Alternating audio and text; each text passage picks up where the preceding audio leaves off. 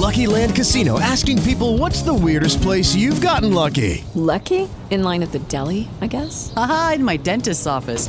More than once, actually. Do I have to say? Yes, you do. In the car before my kids' PTA meeting. Really? Yes. Excuse me, what's the weirdest place you've gotten lucky? I never win and tell. Well, there you have it. You can get lucky anywhere playing at LuckyLandSlots.com. Play for free right now. Are you feeling lucky? No purchase necessary. Void where prohibited by law. 18 plus. Terms and conditions apply. See website for details.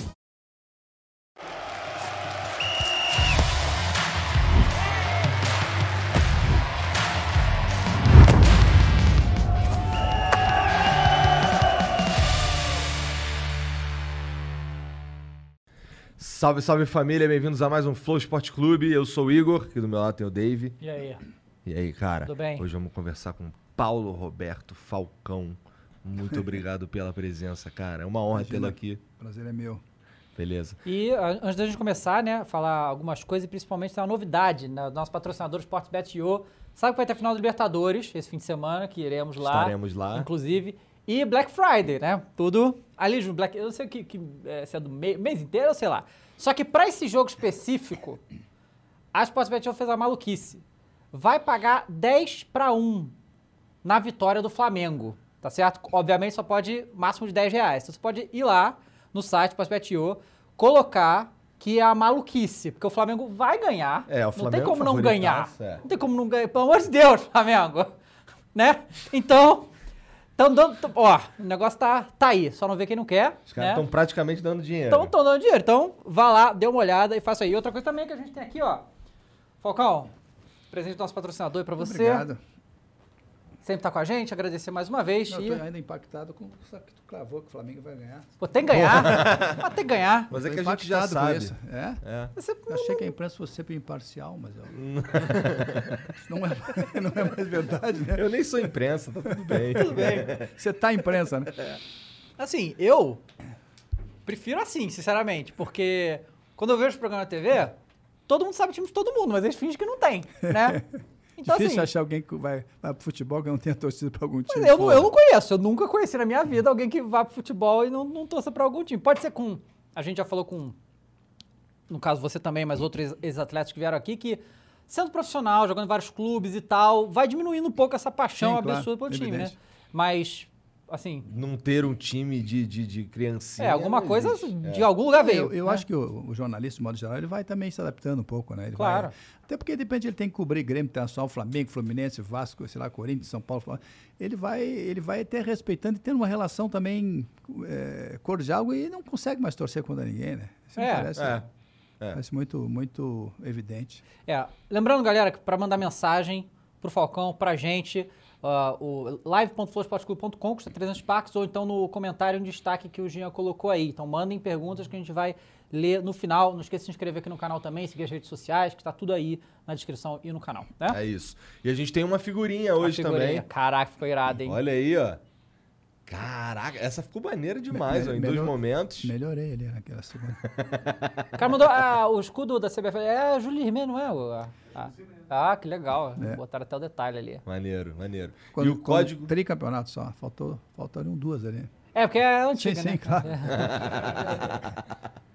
É, para você resgatar essa figurinha aí no teu álbum, o código é Rede Roma e você vai lá em resgatar.flowsportclub.com e você só precisa ter um perfil na plataforma para poder resgatar, tá bom? Inclusive o mercado já tá rolando, a galera já tá fazendo aí várias trocas, já tem várias compras, várias vendas e bom, você pode ir lá também em mercadodeemblemas.com.br e fazer e pedir, na verdade, nesse momento que a gente tá em beta máximo, né?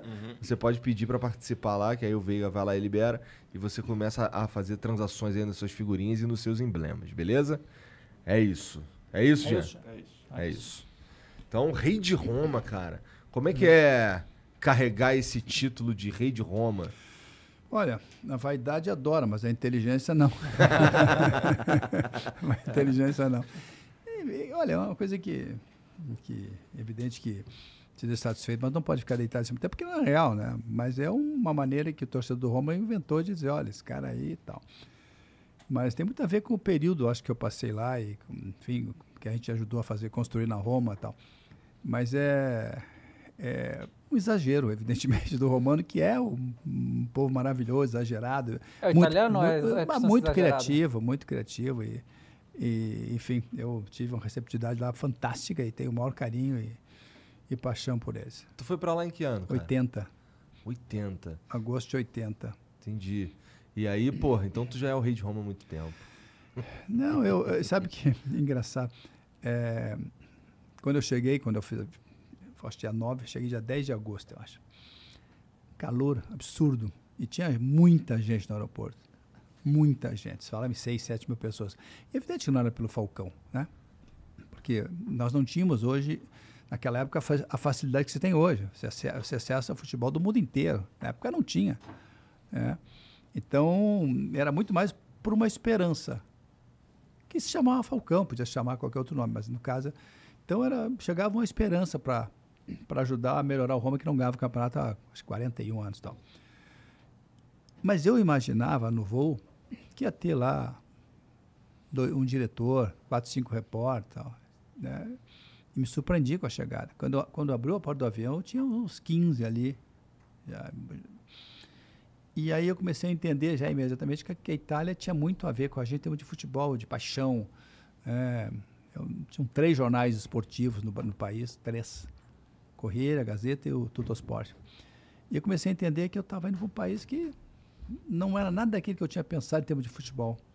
Era muito forte o futebol, muito. Tu achou que chegar lá ia ser mais brando? Eu, a gente tinha essa ideia de Europa um pouquinho mais fria. Não, Itália não. E, e no momento era, na época, era o que é hoje a Liga, a, a Premier, Premier League. Né? É, todo mundo queria jogar na Itália. E eu fui eh, em set- em 80, e- agosto de 80, e na época só ia um estrangeiro. É, tinha as limitações, né? Só um. E estava fechado há 12 anos já. Abriu naquele ano. Diferentemente de hoje, que se chega num time, tem muito mais estrangeiro que gente do É. local. Então a adaptação era muito mais difícil.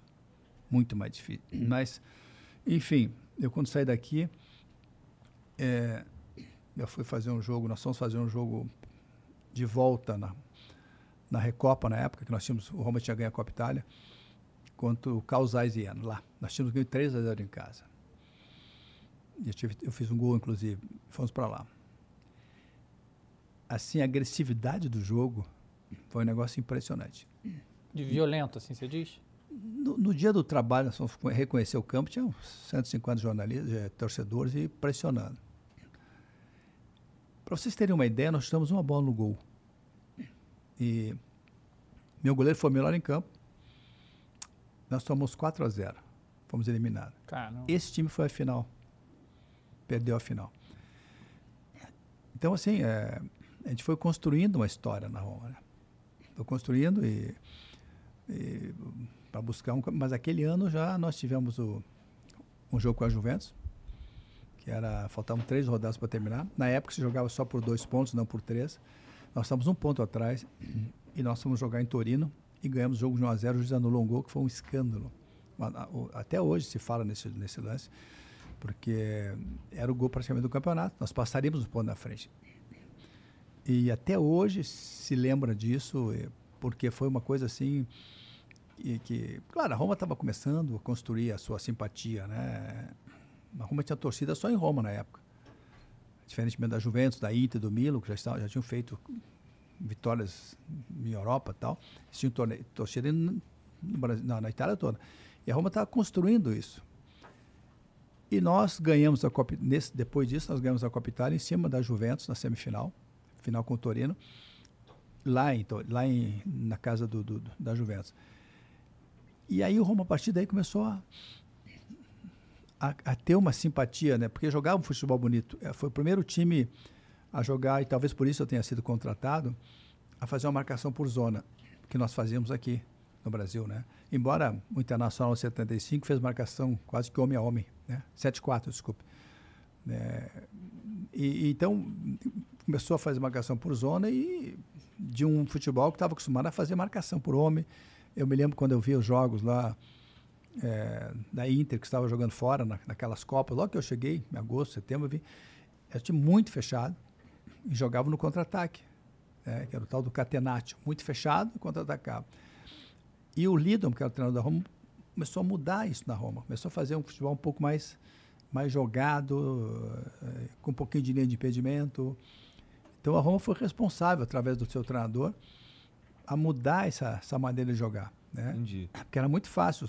O, o, stopper marcava o centroavante adversário, o lateral direito pegava o ponto esquerdo do adversário, o lateral esquerdo pegava. Tinha o famoso líbero sempre.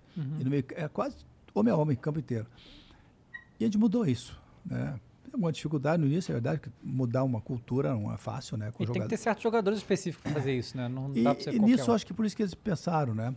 Fazer um brasileiro que organiza um pouco a marcação, a- marcação por zona, que é completamente diferente. Então eu acho que aí começamos a construir isso. né? E, e hoje a Roma, eh, o torcedor exige uma Roma eh, que possa ter um time para competir, para ser campeão, porque foi criado lá atrás. E eu lembro que tinha uma, uma faixa enorme na curva na curva assim da Roma que dizia o seguinte, lá que eu cheguei eu me lembro, a Roma não se discute, se ama. E eu comecei a brincar depois na Roma tem que se discutir, porque nós temos que cobrar mais. Depois que eu parei de jogar, né, quando eu ia para lá, a Roma, o to- o torcedor tem que co- co- cobrar um time sempre melhor, porque porque senão fica muito muito não, a Roma tem que ser tá nos primeiros lugares, disputar título e tal. E a torcida ficou um pouquinho mais exigente, que eu acho que tem que ser, né? É, você constrói uma coisa e aí o torcedor tem que ser exigente por aquilo que você construiu. E esse grupo de 80, 81, 82, 83, 80, 81, 81, 82, 82, 83, depois um pouco de 84, 85, criou isso. Criou essa, esse respeito do, do, da, da Itália pelo, pela, pelo time da Roma. E hoje a Roma está sempre tentando melhorar e tentando brigar por o campeonato. Entendi. É, assim, o- você falou aí desse negócio da. é, que na- quando você foi só podia ser um estrangeiro e tal, né? É, uma coisa que a gente vê hoje na Europa é o, o amplo domínio do futebol inglês, né? A Premier League e na Champions League. é, assim, o domínio do futebol inglês é muito forte. né? E a Inglaterra foi um dos primeiros países, se não, talvez tenha sido o primeiro, que li- liberou, assim, total de estrangeiro. Pode ser o time inteiro estrangeiro que não tem problema. Enquanto todos os outros ainda tinham Sim. limitações. Você acha que isso foi um dos fatores para a Inglaterra ter subido tanto, a Premier League ter ficado tão forte assim? É, quando aconteceu isso na Itália, se dizia muito, foi um, foi um debate que se fazia, porque achava que isso impedia o crescimento do jovem jogador italiano, né? E, e eu dizia, olha, o jovem bom vai, vai vencer assim mesmo. Mas ele dá uma, uma travada, claro que dá uma travada. E o que me chamava a atenção quando eu estava lá, que dificilmente um jogador saía da, do chamo de primavera, né? Que são os juniores, para direto para o principal. Era muito raro. Normalmente ele ia fazer um estágio em algum time e voltar. O próprio Bruno Conte fez isso. O Bruno foi para. Conte é Grande, treinador grande hoje. Bruno, não. É Aquele, aquele é o Antônio Conte. Bruno Conte foi Antônio, tá. campeão do mundo em 82, jogador. Eu hoje trabalho na Roma também na categoria de base. Mas ele saiu e voltou. Tu acha que isso era positivo? Então eu, eu fiquei surpreso, porque a gente tinha aqui tantos exemplos de sair direto com 17, É. 18 por cento por cima. Não sei, eu- era uma, era uma cultura essa, né? Então, e quando se falava em ter vários estrangeiros, que depois teve dois, no ano que a gente foi campeão teve dois, né? Que foi o Proasken, que veio jogar comigo, o austríaco, e, no ano do campeonato. E depois para saiu veio o Cerezo, mas continuou dois. Eu acho que eu não saberia se dois ou três seriam. Eu acho que ah, ah, na época o futebol italiano era muito, era muito, era hoje o que é a, a, a- a Premier League. Tinha muita gente, muito olho, muita atenção. Era transmitido pela Band aqui no Brasil. Então tinha, o sonho de todo jogador era jogar lá. É, hoje mudou, né? É evidente que o futebol inglês está tá na frente em termos de investimento e tal. Mas eu acho que eu tinha que ter uma limitação, talvez. É. Não tanta gente para que você pudesse. Mas aí você olha o lado comercial também. Né? É porque, assim, Certamente me- os, os donos dos clubes, que são Claro, donos, eles pensam os- também é, em relação as a isso. permitem, né? Tem que Porque- chegar, um, acho que, num, meio termo. Porque assim, você vê, porque além disso, além da, da Premier League estar cheia de estrangeiro e eles serem estão dominando tudo aí, né?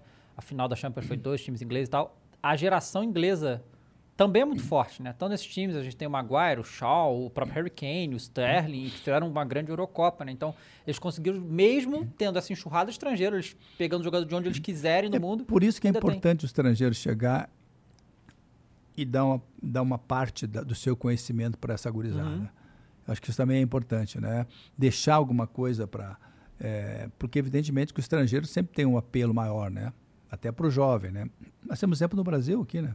É, porque se o cara vai lá eh, pagar não sei quantos milhões de euros para um estrangeiro, é porque se tivesse cara aquele, ia precisar pagar tudo isso, né? Então eles vão É, atrás e- de e um não, que e nós- precisa. qual- qual- Quem é o ídolo hoje do- da geração do- aqui no Brasil?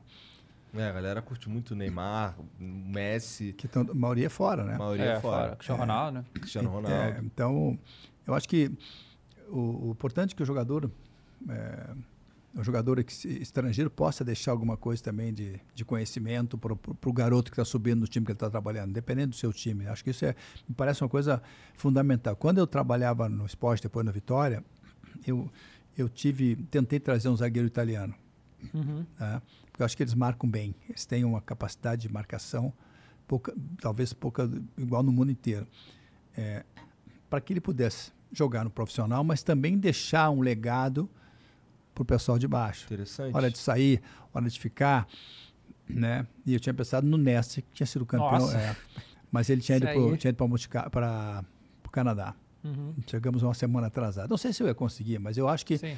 Não era só para jogar no time. O objetivo era que ele pudesse Criar uma escola. criar uma escola de, que eu acho que nós defensivamente precisamos. É, o que a gente, esse, esse ano que a gente viu do, do Bonucci e o Chiellini na Eurocopa foi, foi um negócio assim, impressionante, é muito diferente, é muito diferente. Que é uma coisa que é, é, é um estilo clássico de jogar ainda, mas é, é um nível tão alto, né, da, da escola italiana de, de, de- de zaga que impressionante, né? É, e são, e, e não, são, são- não, não são dois. Não, é- o Kelly não é guri, né? Não, não, Chiellini já... Mas é uma dupla fantástica, né? É, É e esse dupla- negócio da Itália não ter classificado ainda, hein?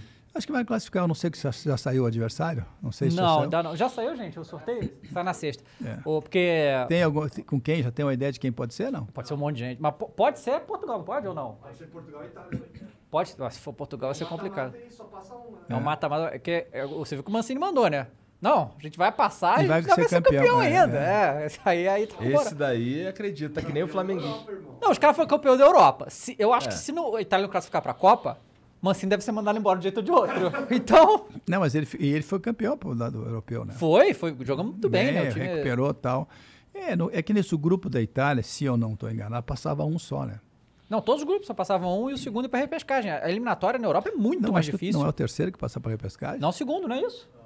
É só o primeiro de cada Só grupo. tem um grupo lá que, que da, da, da, da, da Espanha, Suécia, Grécia, Geórgia e, e Kosovo. Acho que passaram dois. Acho, viu? Acho. E um terceiro ia para repescagem. então dá uma olhada, a galera vai checar aí. Mas, enfim, acho que. Eu torço para a Itália, eu acho Uhum.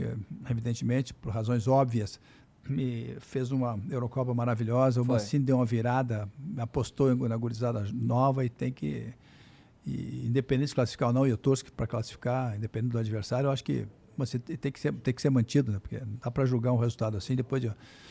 Porque as coisas não se repetem. É difícil repetir, né? Uhum. É difícil repetir, mas é. Estou acreditando e torcendo, mas não sabia que era Portugal. Portugal, complicadíssimo. Portugal também. Não, não, não, não, Não vai é ser Portugal, sorteio. não. Pode Sim, ser Pode- Portugal. sim, mas pode tô ser Portugal. se for, é uma pedreira, né? É, Porque- pois é. É um, por, é um só o campeão do grupo que passa e aí os, os 10 segundos colocados É, vão se enfrentar.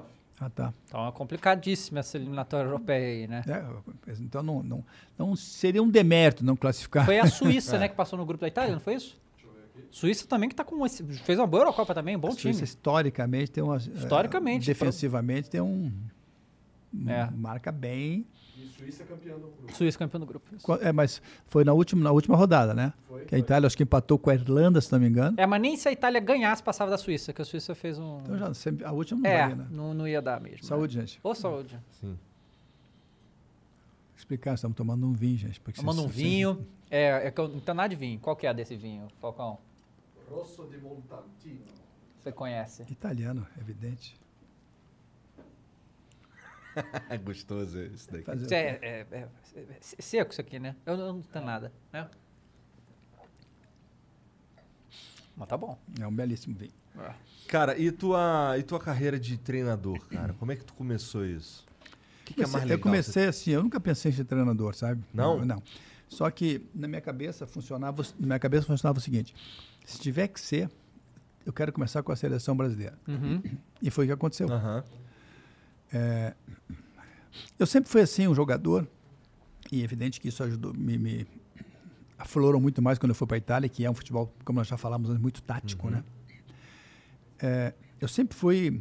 é, eu dou exemplo sempre tem o cara que toca violão, toca de, de ouvido, toca conhecendo as notas. Eu conheci um pouquinho mais as notas. Quer dizer, eu estava no campo olhando o adversário. Os primeiros cinco minutos eu ficava pensando como é que se aquilo que, nós, que o nosso treinador tinha planejado e aquilo que nós tínhamos treinado estava funcionando. Eu sempre ficava atento a isso. Depois eu me soltava um pouco mais. E na Itália isso melhorou muito, porque é um futebol muito tático. É, então eu sempre sentia onde é que tinha que ir, se o adversário estava mais fraco na esquerda ou na direita, onde é que nós tínhamos que nos proteger mais. E aí veio o convite para a seleção, tá bem, acho que sim. Você já era comentarista na época ou ainda Eu estava, eu tava, deixa eu ver que ano foi em 90, não, eu não era, não era comentarista, foi em 90, isso eu peguei a seleção em 90. Eu tinha feito a Copa do Mundo pela Manchete, Uhum. né, e pela Monte Carlo também lá, na Itália. Aí fui, fui com a ideia de, de descobrir novos jogadores, sabe? Então, eu digo, bom, eu vou usar os primeiros quatro, cinco meses, que era de agosto, setembro até dezembro, para ver o que, que nós temos no mercado brasileiro. Porque a seleção, como agora, tinha muita gente jogava fora em 90, na Copa do Mundo, né? Isso foi muito legal, porque aí apareceu Cafu, Márcio Santos, é, Mazinho, Leonardo, que tava, tinha sido Mauro Silva, o Leonardo que tinha sido trocado pelo emprestado o Leonardo, o, o Nelson foi para o Flamengo e o Flamengo cedeu o Leonardo para o São Paulo. Então, assim, tem outros jogadores, Adilson, Kleber, o Clebão que jogou no Palmeiras, foi super campeão, podia te fazer uma lista, o Mazinho, que foi, foi pro Bayern. É, e esses jogadores depois estavam com o Parreira campeão do mundo, em 94. É, então, eu, depois, no segundo semestre, aí sim, aí ia juntar com os europeus para montar o time para a Copa América. Mas eu, naquele momento lá, eu, o Careca não machucou. É, o Júlio César, que seria o zagueiro, machucou, não foi liberado pela Juventus, machucou também. É, então, assim, é, o Romário, que eu também ia convocar, mas pediu para ficar fora porque ele estava muito tempo sem férias, ele tinha razão. E a Copa América daquele ano era uma loucura, porque era jogo dia sim, dia não. Que isso? Dia sim, dia não. Se você buscar a Copa América de 91, você vai ver. Acho que era 5, 7, 9, 11, 13 e 16. Mas qual era a razão pra isso? E chovia que Deus mandava. Então, é um campo pesado.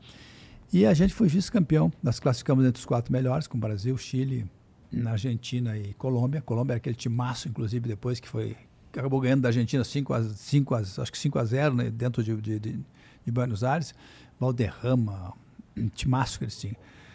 E a gente foi vice porque a gente ganhou da Colômbia, perdeu para Ita- perdeu a Argentina 3 a 2 A Argentina era time, time da Copa do Mundo de 90 que perdeu a final.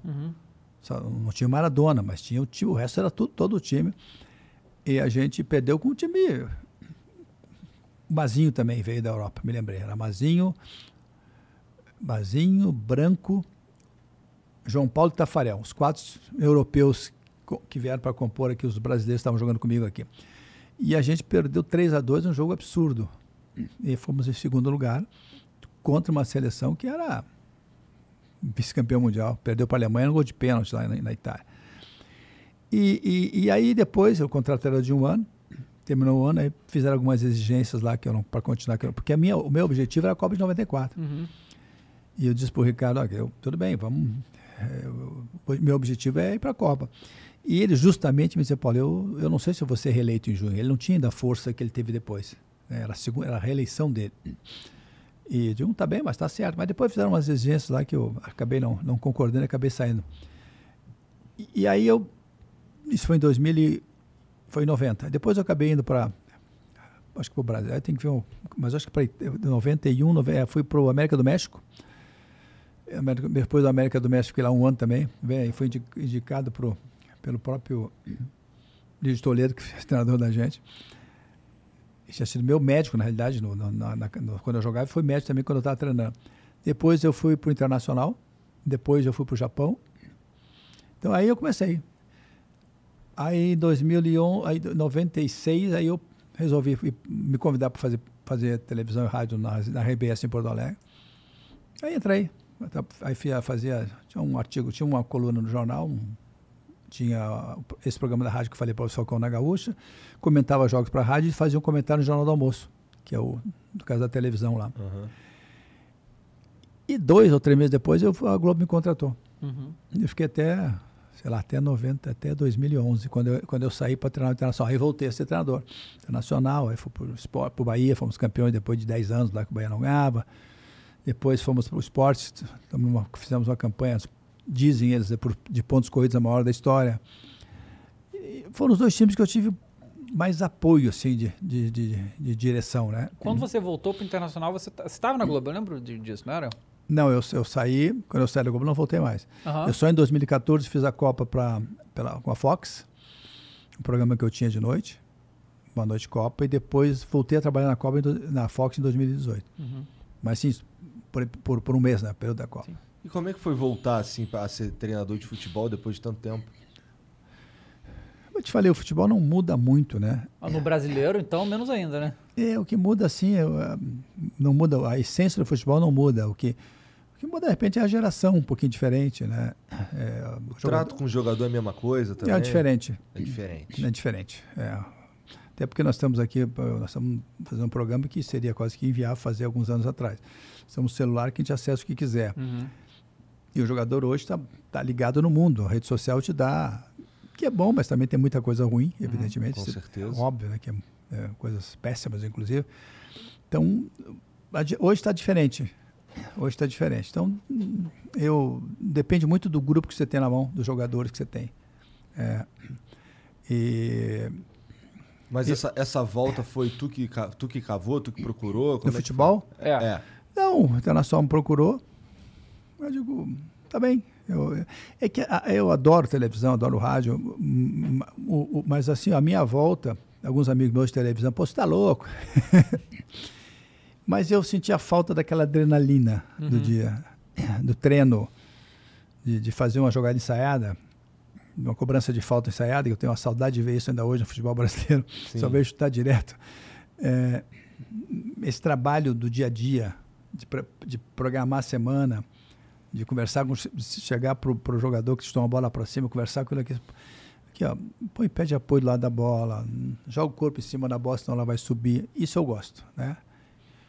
Então eu, isso fez eu voltar, né? Caraca, eu não sabia que o trabalho do treinador passava, inclusive, a dizer pro jogador como chutar a bola. É, mas porque muitas vezes não é corrigido na base.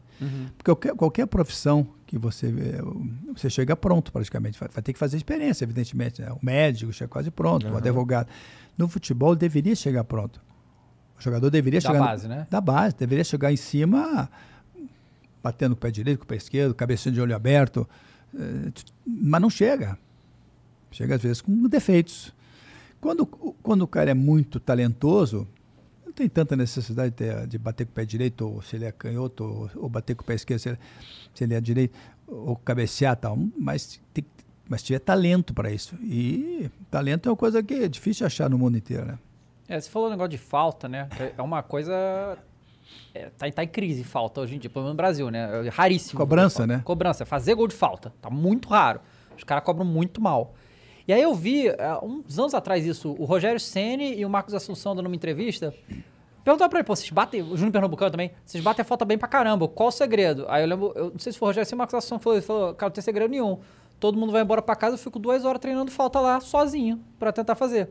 E aí parece que hoje em dia, eles, os times não estão deixando mais o, o jogador treinar tanto assim por medo de risco de lesão e tal.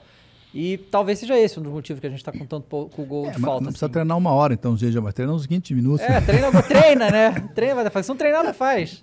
É que, é, assim, é, você falou de dois exemplos aí, que bati muito bem falta. O Marcos Assunção era um escândalo se batendo falta.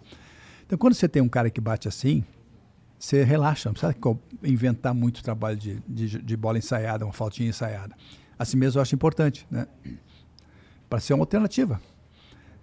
Mas, Rogério, quem mais? Juninho Pernambucano. Juninho Pernambucano. Prova de Gaúcho. O, Juninho Pernambucano que ele não adiantava a bola para diminuir o espaço, ele trazia para trás, bola, porque é para aumentar a facilidade de bater por cima, que era uma coisa inteligente. Então eu acho que eu gosto, eu, por exemplo, quantas vezes a gente vê no rádio o repórter e dizer o seguinte, um gol de cabeça. Pô, esse treino, essa jogada foi ensaiada exaustivamente. Para cruzar a bola, alguém cabecear, não tem nada de ensaio. Não dá para dizer que é um ensaio. Se você tem bons cabeceadores, claro, você tem que saber onde é que for botar a bola. Primeiro, na segunda trave.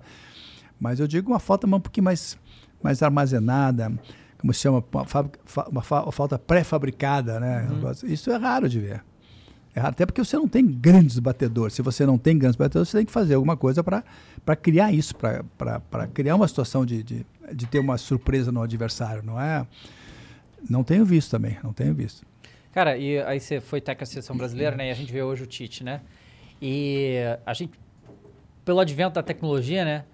A gente vê que o Tite é criticado 24 horas por dia. Se tem um jogo da seleção, vão tacar pedra nele, independente de como é que for o jogo, né? Mary redeemed a $50,000 cash prize playing Chumba Casino this year. I was only playing for fun, so winning this was a dream come true. Chumba Casino is America's number one social casino experience. It's serious fun. With over 80 casino style games to choose from, you too could win life changing amounts of cash. Be like Mary. Log on to chumbacasino.com and give them a whirl. That's chumbacasino.com. No purchase necessary, void or prohibited by law. 18 plus. Terms and conditions apply. See website for details. The voice in the preceding commercial was not the actual voice of a winner.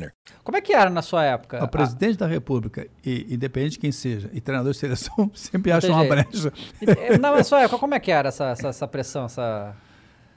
Olha, eu. Porque eu imagino que o Tite deve, assim, a cabeça dele fica desse tamanho quando tem jogo, porque não importa o que aconteça, né? Aí Alguém perguntaria assim: é, uma vez eu fiz uma entrevista quando eu tava, trabalhava na RAI, na televisão, fiz uma entrevista para o Ed Shiver, né, que era piloto da Fórmula 1. Eu digo, e fiz para o De Anjo também. Escuta, quanto é braço? A gente, o garotão, sempre se diz, eu sou braço na direção, né? Eu, di- eu perguntei para ele, quanto é braço e quanto é motor na Fórmula 1? Ele disse, ah, ah, o motor é 80%. Eu perguntei, por que vocês correm, né? Qual é a graça? É. E a pergunta é essa, né? Se, se- se- se tem toda essa pressão, para que, que treina, né? é um negócio que eu acho que tá, tá, no, tá no, no DNA, é uma coisa, é, eu te diria, uma coisa apaixonante. Você, mas toda hora que, que você vai trabalhar num time, sabe que tem essa pressão. Às vezes ela é injusta, ou quase sempre injusta, porque a pressão, é, é, porque você tem que trabalhar, no caso de uma seleção, é, com jogadores que cada, cada lugar tem um que é esse ou que é aquele. É, e você não tem que ter muito tempo para treinar. Então você tem que ser muito mais um selecionador. Não na época da Copa do Mundo, né? Porque lá você tem mais tempo, tem pelo menos 20 dias. Mas jogador chegando aqui num dia, três dias depois de estar jogando, eu acho que você tem que ser muito mais um selecionador do que um treinador. né? Selecionar quem casa com quem, porque você não vai ter tempo de, de, de, fazer um trabalho para adaptar um no outro, né? Então, de repente, você monta um time, é, me parece que o Tite faz isso, né? Coloca jogadores que mais estão mais ou menos acostumados a jogar junto, para que ele tenha, que o time tenha menos possibilidade de não que des- desafinar. E acho que faz bem, acho que, mas é complicado é, treinar a seleção brasileira, treinar qualquer time de ponta, Que- porque o futebol, quantas vezes a gente vê assim, você está escutando lá alguém narrando e o jogador erra um gol na frente do gol, ele grita assim: Esse até eu faria. Vocês cansaram de ver isso, né? Por quê? Porque também baixa a bolinha dele no final de semana. Então todo mundo joga um futebolzinho no final de semana, vai lá com os amigos. Então, como ele joga, ele se sente também no direito de achar que se ele estivesse lá dentro, ele também faria aquilo. Só que, então, o futebol é um- é- é- é- tem suas regras é, próprias, diferente de outra profissão. né? Nem se mete, a dar, se bem que todo mundo dá conselho, né? Aí eu tô com dor de cabeça, toma esse remedinho que resolve. Médico e treinador, todo mundo é um pouco, né? Ah, vai, toma aquilo lá. Mas o treinador de uma seleção ou de um clube importante é diariamente é um desgaste. E diariamente o cara não descansa. Não. Tu vai caminhar e tá pensando no time, mas se eu perder, eu falando como é que eu ponho. Por exemplo, eu, né? Eu, como tu- quando treinador e quando estou trabalhando, eu acho fundamental ter um plano B. Tu tem que ter um plano B. Plano B, como assim? É. Plano B é um, um segundo, se tem o teu plano A, se ela vai jogar no 4-3-3, que tu definiu. Entendi. Daí tu vai ter que, no jogo não acontece, você tem que ter um plano B, vamos mudar o jogo. Isso tem que ser treinado, qual é que tem que ser treinado, né? É, porque o plano B, é, às vezes, é muito mais importante que o A, porque o A todo mundo sabe. Né? Você vai ver o- os times principais do Brasil, você sabe como é que joga. Né? Você sabe, não tem assim segredo. Então, o segredo é você entrar com uma coisa diferente. Por isso que eu acho que o plano B, é, ele é, às vezes, muito mais importante que o plano A. Cara, e, e o trabalho do Tite, o que você tem achado Eu gosto, agora? eu gosto. Eu estou só preocupado porque, eu acho que ele também está, é que não vamos ter assim uma... Um, nós não vamos medir força com a Europa, né? É, é. não tem calendário. Eu acho que isso ele também está sentindo falta.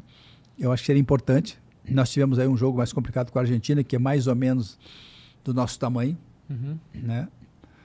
É, e, enfim, eu acho que nós, acho que o calendário não nos dá condições de enfrentar uma França, né? Uma Bélgica, uma Inglaterra. Uma É, mas Alemanha. parece que foi ele- eles desenharam o calendário para isso, Não né? sei se a pandemia, acho que a pandemia. Também, eles estão usando isso de desculpa, eu imagino, mas é... Mas não tem data. Não, não tem, mas eles, eles, eles- lá com eles eles dão um jeito de se enfrentar, né? E aí até que torneios. Não, e, a- e aí até que Mas ponto lá, tem- lá, lá eles jogam entre eles.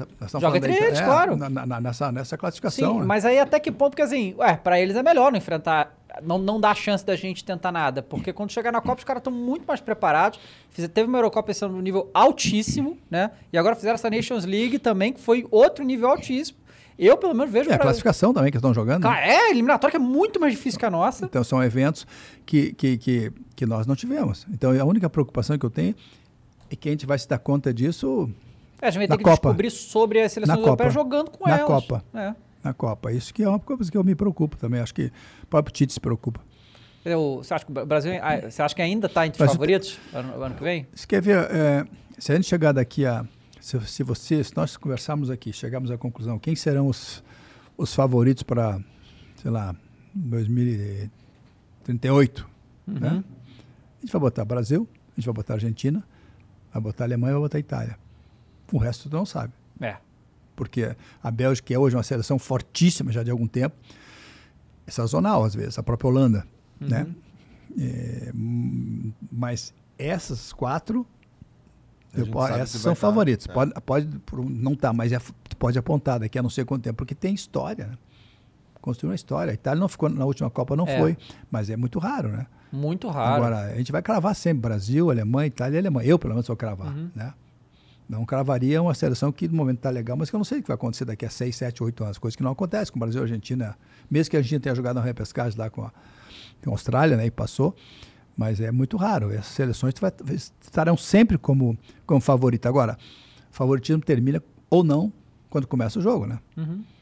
Quando começa o jogo. Nós, tivemos, já- nós temos aí, não dá para cravar absolutamente nada hoje no futebol. Não dá. É que desde 2002, né? Vai fazer 20 anos ano que vem, a gente não ganha.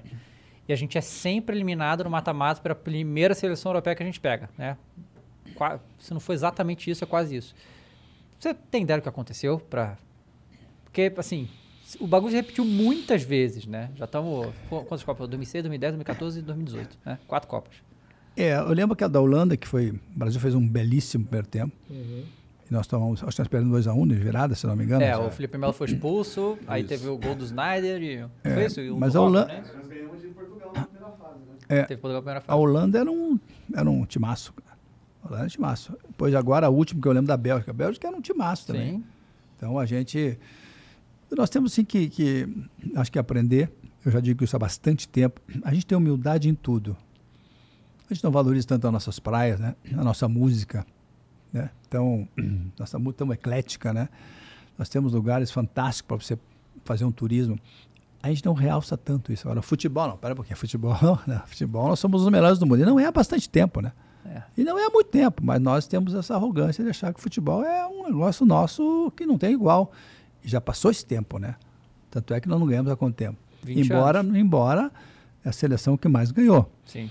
Mas por que, que eu valorizo o futebol italiano? É, a Itália teria cinco títulos e nós quatro se tivesse ganhando nos pênaltis de 90 e quatro nos Estados Unidos. E aí foi a diferença. Né? Era quatro, a- era, a Itália estaria com cinco e nós com quatro. Mostrar, por isso que eu respeito muito o futebol italiano, porque eles não. Eles são um time que é uma seleção e que, que, que, que, que consegue, quando vale mesmo, eles, eles vão para cima, porque tem muita história, tem muita, muito currículo também. Então, esse pessoal a gente tem que respeitar. E hoje, respeitar a Bélgica, tem que respeitar hoje a França, então, que é um timaço. fortíssima. Fo- Respeitar a Croácia. Para Portugal, que acho que melhorou muito o time de Portugal. Muito, né? Enfim, acho que está na hora de a gente ter um pouquinho de humildade em relação ao futebol. Né? Nós continuamos sendo, sim, um futebol de muita qualidade, falando de seleção principalmente, mas nós temos que, às vezes, também entender que os outros também têm seleções fortes. A gente tem hoje alguma solução para caso. para não ser tudo Neymar?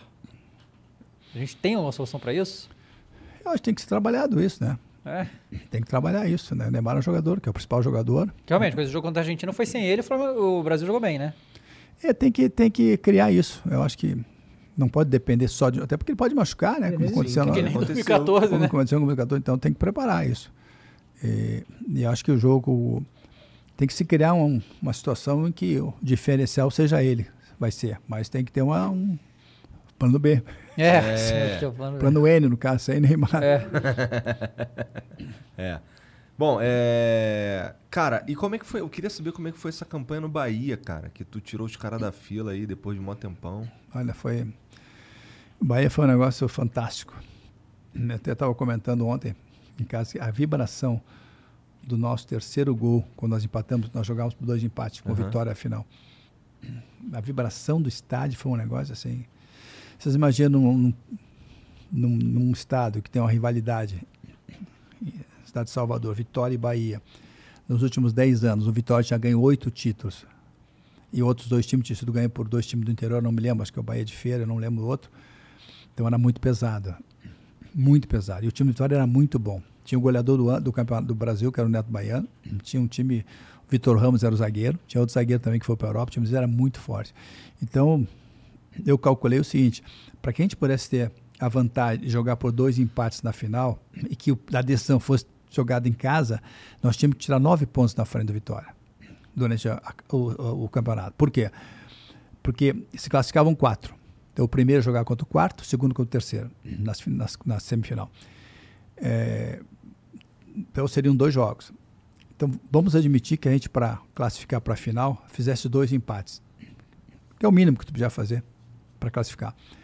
São dois pontos. E, se- e que o Vitória ganhasse os dois jogos, fariam seis. Seis com dois são oito. Eu tinha que chegar a nove para ter um ponto na frente. Uhum. E nós conseguimos chegar com nove na frente. Então decidiu em casa. Mas o jogo lá em- no campo do Vitória foi 0 a 0 E o jogo em, em casa tava, foi um negócio assim, tinha uma pressão. 1 a 0 2 a 1 3 a 2 E aí nós empatamos 3 a 3 e aí foi essa vibração inacreditável. E no final do jogo, o Lomba, que era meu goleiro, o Marcelo, fez uma defesa brilhante. Um jogo muito, muito, muito, muito, de muita adrenalina. E uma das coisas maravilhosas foi ver atrás de mim aquela torcida ali. Aquela vibração, pô, eles estavam carregando 10 anos sem ganhar, Aham. dos quais o principal adversário, que também era um time bom, que era o Vitória, eh, ganhando 8. Então foi. E chegamos as- a, ficar entre os oito melhores da, da Copa do Brasil. Uhum. Perdemos para o Grêmio. É, exatamente três dias depois, que nós, nós jogamos na final no domingo, três dias depois jogamos com o Grêmio em casa. Mas nosso time está muito desgastado. E o que, se, que, que o presidente tal, queria mesmo era ganhar o Baiano. E nós não deu para formar um, um grupo maior para jogar o Brasileirão. Três dias depois tinha o Grêmio. No sábado teve o São Paulo em casa, começando o Brasileiro, e do- três dias depois tinha, teve o jogo de volta com o Grêmio. E a gente perdeu muito jogador lesionado naquelas finais. E também teve, no meio dos jogos, desses jogos, teve Copa do Brasil antes de jogar o Grêmio. Que o Grêmio foi a semifinal, foi a oitava de final na Copa do Brasil, mas tínhamos a portuguesa no meio também. E a gente tinha um plantel pequeno. Mas eu. A campanha foi, foi, foi brilhante lá. Como é que tu encontrou o time quando tu chegou? Eu entrei em fevereiro. O Joel tinha saído. É, o recente eu realmente tinha começado, então eu tive que começar a fazer, né? Porque eu, não deu nem tempo o Joel fazer alguma coisa, ele, tava, ele saiu acho que em fevereiro. E eu, eu tinha o Souza, que era o centroavante. Tinha o Tite, que hoje é o quarto zagueiro do Ah, o Souza, Fortaleza. que era do jogo no Flamengo depois? Isso. Aham. É, eu tive o, tinha o Tite atrás, que, era, que hoje está no Fortaleza. O Lomba era o goleiro. Eu tinha lateral direito o Coelho, que é- hoje trabalha no Corinthians. E tinha também o Madison lá lateral, que, que hoje está no Santos. Enfim, tinha no meio campo é, Moraes, que jogou muito tempo no Vasco. No também. Vasco, sim. Na frente era o Souza, tinha o Gabriel, que foi está jogando hoje, acho que no CSA, foi jogando no Flamengo, que era um jogador que foi o principal, foi o destaque do campeonato. É, e tinha um time ajeitado. Aí, então eu fazia quase que um duas linhas de quatro, dois na frente, às vezes eu trocava desse famoso plano B aí. Aham. Mas o jogo marcante foi esse com Vitória. Nós ganhamos bem, né? o campeonato foi muito bem feito, né? Jogamos, o time encaixou. Nós, nós até, eu te diria, uns quatro ou cinco meses, segundo a estatística, nós tínhamos o ataque mais forte do Brasil junto com o do Santos. Uhum. Santos do Neymar, Neymar, né? Só. É. É. Acho que tinha o Neymar, tinha o André, pode ser? É, o Neymar, o André e o Ganso, né? É, Aí tinha o Zé Love também, não? Zé Love? Nossa, como fez gol aquele ano. É, Wesley. é, isso tinha. Tinha, tinha é, então era. O time fazia gols, cara. Sim. E foi legal.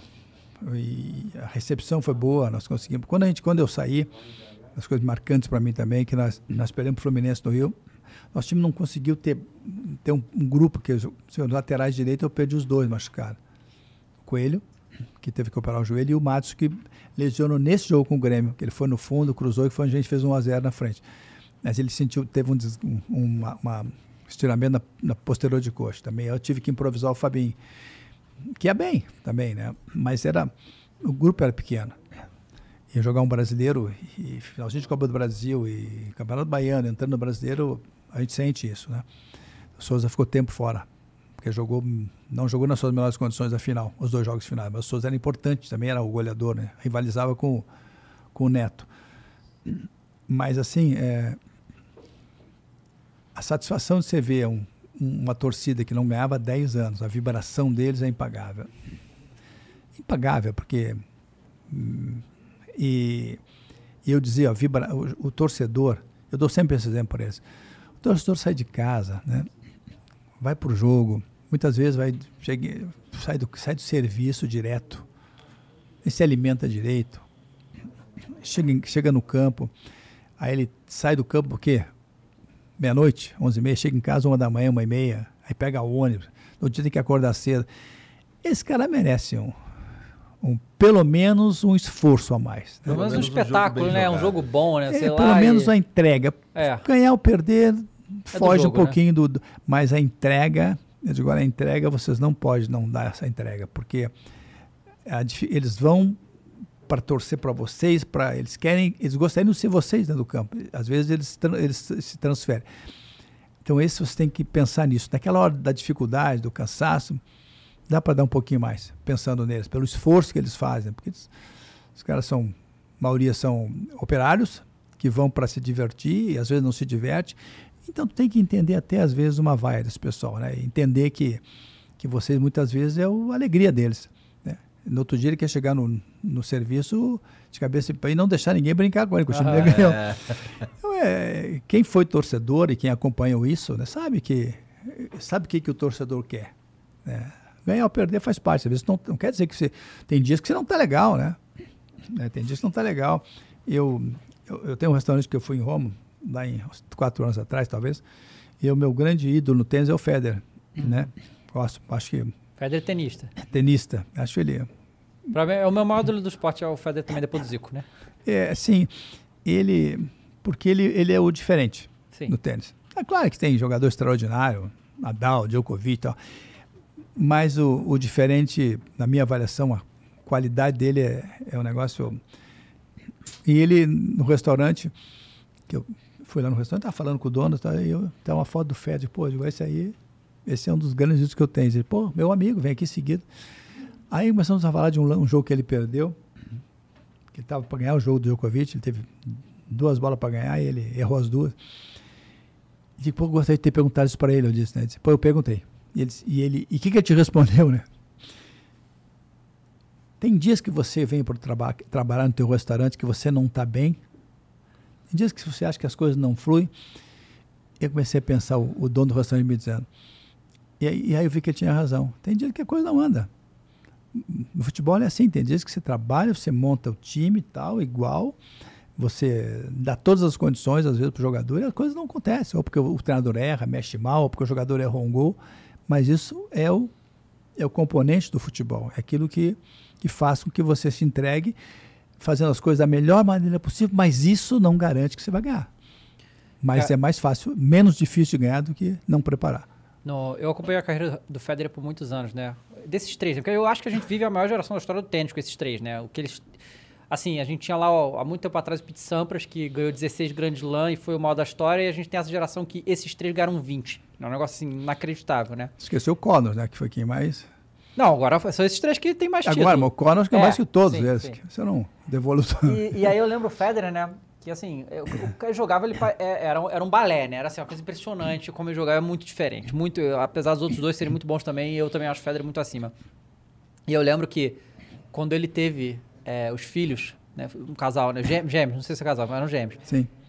que dali ele deu uma queda absurda, assim, tipo, era óbvio o negócio, cara, eu vou ser pai agora, sabe? O tênis virou Mas sabe que ele ganhou, né? ele ganhou um torneio, ele chorava, porque aí perguntava pra ele, não, porque eu queria que meus filhos vissem eu ganhar. Os, É. guri, os guri, né? Porque tem dois Aham. menina. é, mas é uma Casal. pena, né? É, é uma pena, cara. Teve uma lesão que ele teve, que ele deixou de jogar um grande slam porque ele estava no banheiro brincando com os filhos e se machucou. Então, assim, uma mudança de foco que foi na vida pessoal dele, obviamente, é como é um cara, né? Não é um time, é um cara, né? Que tá ali e ele tem que dar tudo de si, mentalmente, principalmente, é muito importante no tênis, né? E aí, tanto que depois que os filhos cresceram um pouco, ele voltou a ganhar, sabe? Que aí já tá. É, ele, tem, ele tem 40, né? É, agora já, né? 40, quer dizer, então quanto tempo ele jogou nessa, Sim. nessa, nesse embalo aí de, de, de- de- que tendo que ganhar. Mas é, eu vi uma definição uma vez do Dácio Campos, quando ele trabalhava no Sport TV, que eu achei brilhante. O Federer joga cinco sets, ele sai dali, toma um banho e vai para um baile. Ele diz assim, uma festa. Tem outros jogadores que saem depois de cinco sets, vão para a cama. É, o Nadal assim, porque ele se...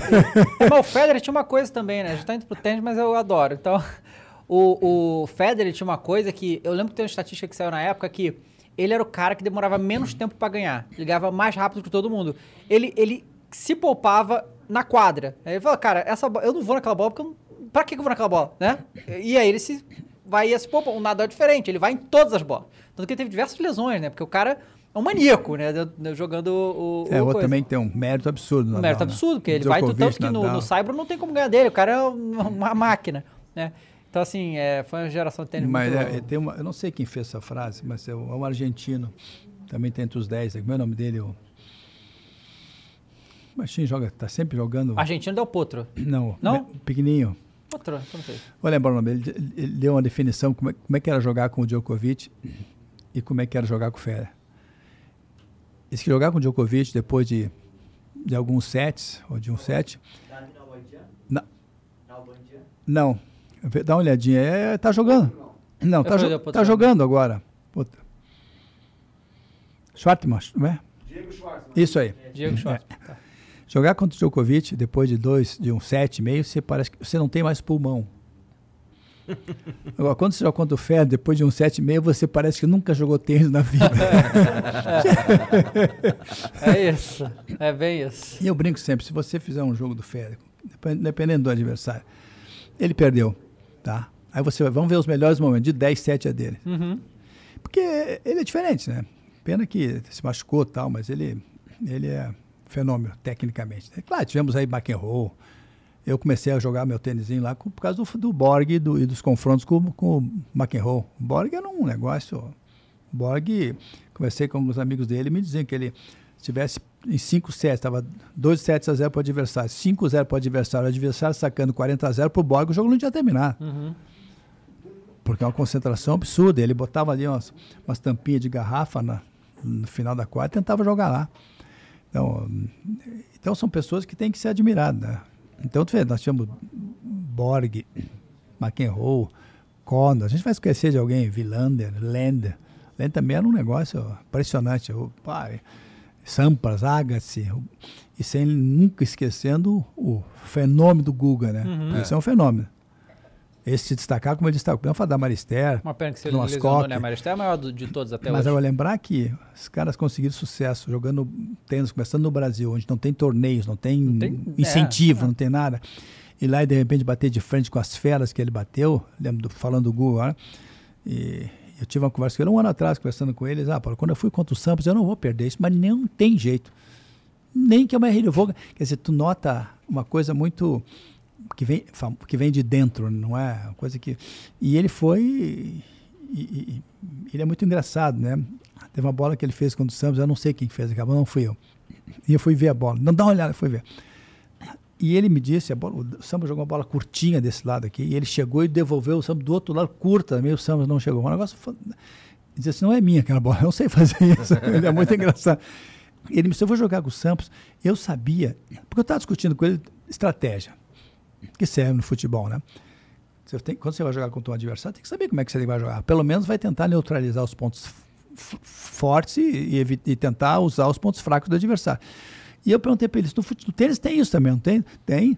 Tem, porque eu fui jogar com o Sampos, exemplo, se eu sabia que a esquerda do Sampos, se eu desse uma bola pesada para ele, ele me, ele, ele me devolvia pesada. Ele bloqueava e me devolvia. Então eu, eu tirava todo o peso, jogava fundo da esquerda dele, porque ele não batia. Ele estudou isso e ganhou. Sabe, ganhou do Agassi. Então ele estudou para jogar. Ele teve a estratégia junto com o Larry, que era- também foi outro fenômeno né, como treinador. O único a ganhar do Agassi do Santos mesmo. Eu, eu quase. É, eu teve um jogo que ele ganhou de manhã e de tarde, eu perdi o jogo de tarde porque eu achei, bom, agora vai dar uma descansada. Não, quando eu vi, já estava ganhando segundos já. Foi em Lisboa esse torneio, né? Então esse é um cara que eu. que eu- é outro ídolo que eu tenho, Gustavo Kitter. Simples demais, mas é um talento e absurdo. Cara, é, quando eu via você lá com o Galvão nas transmissões, a, eu moleque, né? É, você sempre me passava uma impressão de que era muito estudioso de futebol, sabe? Você ainda. que, Na verdade, te perguntar, você, é, você lê muito, você vê jogo, como é, como é que é hoje isso pra você? Vejo, vejo. É, assim, é, eu sempre que vou na Itália, ou vou para a Europa, agora não tenho ido porque a situação Uhum. óbvia. Mas você ia com frequência antes? Ia. Aham. Eu sempre gostei de falar com os treinadores, sentar, conversar, sei lá. Então, conversei com vários deles e várias vezes. Porque eu acho que eles também têm curiosidade sobre o Brasil. Como é que você trabalha no Brasil, né? Mas das fala coisas- que é completa maluquice aqui no Brasil. né? Não, eles acham maluquice quando tu diz que tem 35 jogadores no time. Aí ele enlouquece. Né? Como é que treina isso? É muito pra eles, Ancelotti, 35? como é que se treina? Ancelotti mandou essa? Como é que tu treina? Pô, como é que treina? Sempre que os caras têm, eu digo, mas quantos jogadores tem aqui, Angelotti? Isso em 2014. Eu tenho 19, eu preciso de mais um. Como assim? Não, eu preciso de mais um lateral direito, porque eu tenho um titular e um reserva. Eu só não tenho titular e reserva na lateral direito. Então eu tenho 20, 20 jogadores, mais três goleiros 23. E uso lá três ou quatro do. Eles não tratam a galera da base como do time, não? Uso esse- esses três ou quatro que eu preciso de baixo. Ah. E eles viajam todos. Então não tem ninguém de beicinho. Uhum. Entendeu? Viaja todo mundo. Agora aqui no Brasil tem 35. 35. É, às vezes eu lembro que eu- de uma época que o Palmeiras tava com 50 e tantos. É, no- eu disse 35 para ser bonzinho, porque É. é mais. Como é que você faz um treino eu, de 35? Você- se você, sei lá, você faz um treino na semana e tal, você tem a semana inteira livre. Você faz na quarta, quinta, um pouquinho mais forte. Mas chega um dia que você vai fazer um coletivo, nem que seja curto, para você ver se aquilo que você trabalhou, eu trabalho assim, para ver se aquilo que você trabalhou no.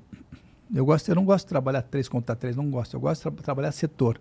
Uhum. Eu vou treinar minha defesa hoje, só defesa contra sete do adversário. Colocar em dificuldade. Depois eu coloco um volante, vai ficar cinco. Eu vou, e aí vou ajudando, depois boto o segundo, aí fica mais fácil, né? E depois trabalho o ataque, trabalho o meio tal. Eu gosto de fazer isso. E, e acho que, que, que, o- que o caminho de, de, de, de- treinamento ele é mais ou menos isso. Você tem que. Você, vou fazer o coletivo. Você bota 10 para cada lado. né? 11. Sobram quantos? No total, 35.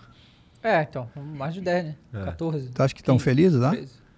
Não estão, com Não. certeza. Então, existe essa necessidade. Eu vejo muito, ah, mas tem que ter se machucar. Pô, se machucar, tu improvisa. Você tem dois laterais direitos. Se machucar, tu tem sempre alguém de volante que tu põe ali. Não vão machucar. Ah, bom, se os dois romperam, ficar seis meses parado, é diferente. Tu vai buscar alguém. Né? Ma- Mas é muito raro tu ter dois jogadores na mesma posição que não podem jogar. Machuca um, aí o outro entra, aí o outro leva duas semanas, sei lá, uma lesão de grau 2, três semanas, no músculo, volta. Porque é um desperdício. Você, e o que se gasta, né? Uhum. O que se gasta para ter 35 jogadores. Então eu acho que não precisa de tanta gente. Não. Cara, esse negócio que é, esse ano no Brasil, foi- tudo bem, usando desculpa da pandemia, não sei o que e tal, mas essa coisa que a, a, a Tazana, principalmente o Flamengo, que é a seleção tirar jogador do nosso time e ainda assim ter jogo. Porque eu acho que se não tivesse seleção esse ano, o Flamengo estava disputando mais próximo do Atlético Mineiro para ser campeão. né? O Gabigol jogou nem metade dos jogos do Campeonato Brasileiro. O Everton Ribeiro é a mesma coisa. né? Você acha que tem jeito isso? É, tem, pois é, tem que diminuir o calendário, né? Quando jogar a seleção tem que parar. Mas não. É, então. Mas dá é dá que- pra fazer isso? Essa que é a pergunta, né? Sim, eu acho que tem que pensar, tu repensar os estaduais aí. É. Repensar os estaduais. Você vê, você tem o estadual. No mês você tem, ó, começa aqui, a Copa do Brasil. E Libertadores também, né? E Libertadores para alguém que é pré-Libertadores, para outros. Tem muito jogo. Tem muito, né? Não vou nem falar agora, pandemia, que aí foi um absurdo, que tem que se relevar isso, porque os jogadores se machucam, porque o trabalho de pré-temporada foi muito curto. E não tem como segurar. Né? Numa, eles numa- têm que ter férias, Numa né? loucura disso, não tem. Quer dizer, eh, os caras começaram a trabalhar em, dentro de casa ou, no, ou no, ou no- numa academia. Então eles tiveram dificuldade na pré-temporada. Então não dá para criticar a preparação de jogador que se machucaram porque ah, é mal preparado. Não. Foi um ano atípico. né? Mas que é muito jogo, é muita competição. Você tem razão. Imagina o cara que vem da Europa, joga aqui na seleção, né? Totalmente desacostumado com esse calendário Bem, maluco. fuso. Não, e fuso. Não, o cara que vem jogar a seleção mesmo, e fuso, horário. É, o fuso, nossa. Porque o E cara vo- chega num Ah, dia e joga no tá, outro. É, então, é, assim, é uma dificuldade. E nós jogamos, nosso, nosso calendário, tem, os times jogam muito mais, ah, joga muito mais que a Europa. É simples explicar. Joga muito mais porque lá não tem estadual. Uhum. E aqui tem. Essa é a diferença. É, porque lá para os campeonatos quando tem E quando joga data os FIFA, né? quando tem data FIFA para campeonato. Mas o que quer dizer assim, quer dizer, a diferença é, ah, no Brasil joga 80 jogos. Porque tem os estaduais. Uhum. Se eu tirar os estaduais, jogo menos. Sim. Não é que tem que tirar os estaduais, mas tem que, acho que, rever a, essa Rever a competição. competição, sim. Pra que- porque hum, não tem como você não jogar 70 jogos. E também tem outro equívoco, né? Mary redeemed a $50,000 cash prize playing Chumba Casino this year. I was only playing for fun, so winning this was a dream come true. Chumba Casino is America's number one social casino experience. It's serious fun. With over 80 casino style games to choose from, you too could win life changing amounts of cash. Be like Mary. Log on to chumbacasino.com and give them a whirl. That's chumbacasino.com. No purchase necessary, void or prohibited by law. 18 plus. Terms and conditions apply. See website for details. The voice in the preceding commercial was not the actual voice of a winner. Diz assim, o- aquele, aquele time jogou 70 jogos. Não é verdade. O clube jogou 70 Uhum. jogos. Você vai ver os jogadores, começar a ver os jogadores. Ninguém jogou dos jogadores jogaram. Não, é muito dá, raro. né? É, não É dá, né? muito Pra raro. tá. Não, mas se valoriza isso. Pá, o time, É. sei lá, o- qualquer time jogou 75 jogos. Não, o time sim. Mas você vai olhar os jogadores, é difícil achar um que jogou 75, vai jogar menos. Então, mas eu acho que a diferença é o estadual. É, é que assim, eu, eu- na minha visão de futebol, eu acho que o time não deveria ser punido por ser competente. Porque o que acontece hoje é isso. Né? O Atlético Faz Paranaense. tempo, né? Isso. Exato. O, o- o Palmeiras ano passado, que a gente teve. Eu não lembro quem da CBF falou, mas alguém da CBF falou que o, o Palmeiras estava reclamando do calendário, porque foi pro Mundial, não sei o quê. Pô, se não quisesse, não ganhava tanto. Mandou essa, sabe? Quem foi que falou isso da CBF? Depois vê aí quem foi. O cara mandou essa, tipo, o Palmeiras reclamou do calendário maluco, falou, quem mandou ganhar tanto? né? Aí hoje o Atlético Paranaense, por exemplo, que tá em duas finais, ganhou agora a Sul-Americana e vai pra final da Copa do Brasil. Mas tá sofrendo o Campeonato Brasileiro, porque tá botando reserva. Ele tá sendo punido pelo calendário também. Não, e tá, lá, e tá numa situação do Campeonato Brasileiro Difícil, é, que por tá- isso também, né? É, e aí o Flamengo é a mesma coisa. Jogadores sendo convocados, calendário louco, sendo punido por ser competente. É isso, aconteceu com o Palmeiras ano passado. Com o Fla- Oi. Foi o vice-presidente da CBF, o Francisco Noveleto. É, aí o cara falou, ah, ninguém mandou ganhar tanto, sabe? Que Coisa louca isso. Aí o Atlético Paranaense, mesma coisa, o Flamengo também. Então, assim, na minha visão, eu acho que o time deveria ser punido por ser competente, né? Eu acho que é. Eu acho que não tem lógica isso. Não, me né? estranho, o Noveleto é um homem inteligente, meu amigo, inclusive. não acho que. Será que ele disse isso? Vocês têm certeza que ele disse isso? A frase é a seguinte: quem mandou querer ganhar tudo? Vê se o presidente do Palmeiras abre mão. Ele não é obrigado a jogar, mas quer ganhar. Pode abrir, abrir mão, não é obrigado. Quer fazer caixa, ganhar prêmio da CBF de quem patrocina os campeonatos? Fala pra torcida pra abrir mão de alguma coisa, pra você ver. É, esse futebol é. Tem que dar uma repensada também, acho. Tem que dar uma É. repensada nas datas, né? Porque o desgaste é grande. Né? É porque o que eu tava falando, por exemplo, amanhã, é amanhã Atlético e Palmeiras ou é depois de amanhã? Amanhã Atlético e Palmeiras. Atlético Mineiro e Palmeiras. Palmeiras deve vir com o time reserva. Já porque- teve, né, na final. Não, é, é. Aí vai, e aí vai ter agora o Campeonato Brasileiro. Sendo que a final Libertadores é sábado. Então, assim, ninguém vai cobrar o Palmeiras de botar time titular nesse jogo. Mas imagina se o Palmeiras tivesse a um ponto do Atlético Mineiro, por exemplo. Como é que ia ser esse jogo? Os caras botam a final da Libertadores, tipo, no, nas três rodadas final do Campeonato Brasileiro. É muito doido isso. Não, imagina. E a, e a final da Libertadores está marcada há mais tempo. Mas aí que faz Sim. o quê? Tem que botar o time titular. Se fosse decidir o Campeonato Brasileiro. É, aí, aí o cara corre o risco de perder o Campeonato Brasileiro e a Libertadores, ter um lesionado. Correr risco faz. vem tem Copa, vai ser mais Os riscos fazem parte da vida, né, Igor? Com certeza. Fazer o certeza, quê? Mas é. é o mas, mas eu não sei o que eu faria, não, se eu fosse treinador. Não sei o que eu faria, não, cara. Tá aí uma sinuca de É, bico é. difícil de resolver. Porque se você está em segundo lugar, você está na Libertadores no ano que vem. Principalmente que faltando poucos jogos. Você não vai perder o segundo lugar, no caso, se fosse isso, se fosse Aham. essa relação. Mas você tem a Libertadores no fim de semana, que é um título que leva ao Mundial. Aí falando de grana, entra da É, grana. ainda tem isso, né? Dizer, Mas é, é, não é fácil. Bom, é. assim, Fazer- ia fazer um mistão, né? Ia fazer um Um mistão, e, os- e deixar uns 5, 4, 5 na reserva, se precisar, tu põe.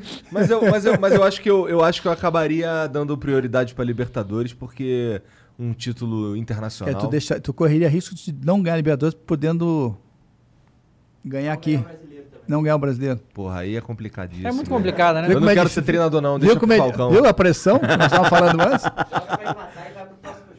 Por falar em ser treinador, tu é fundador, não é? Da, da Associação Brasileira dos Técnicos. Um, sou um dos um das, da federação, sou um dos que, com- com- que tentou lá e fizemos lá um, um trabalho legal.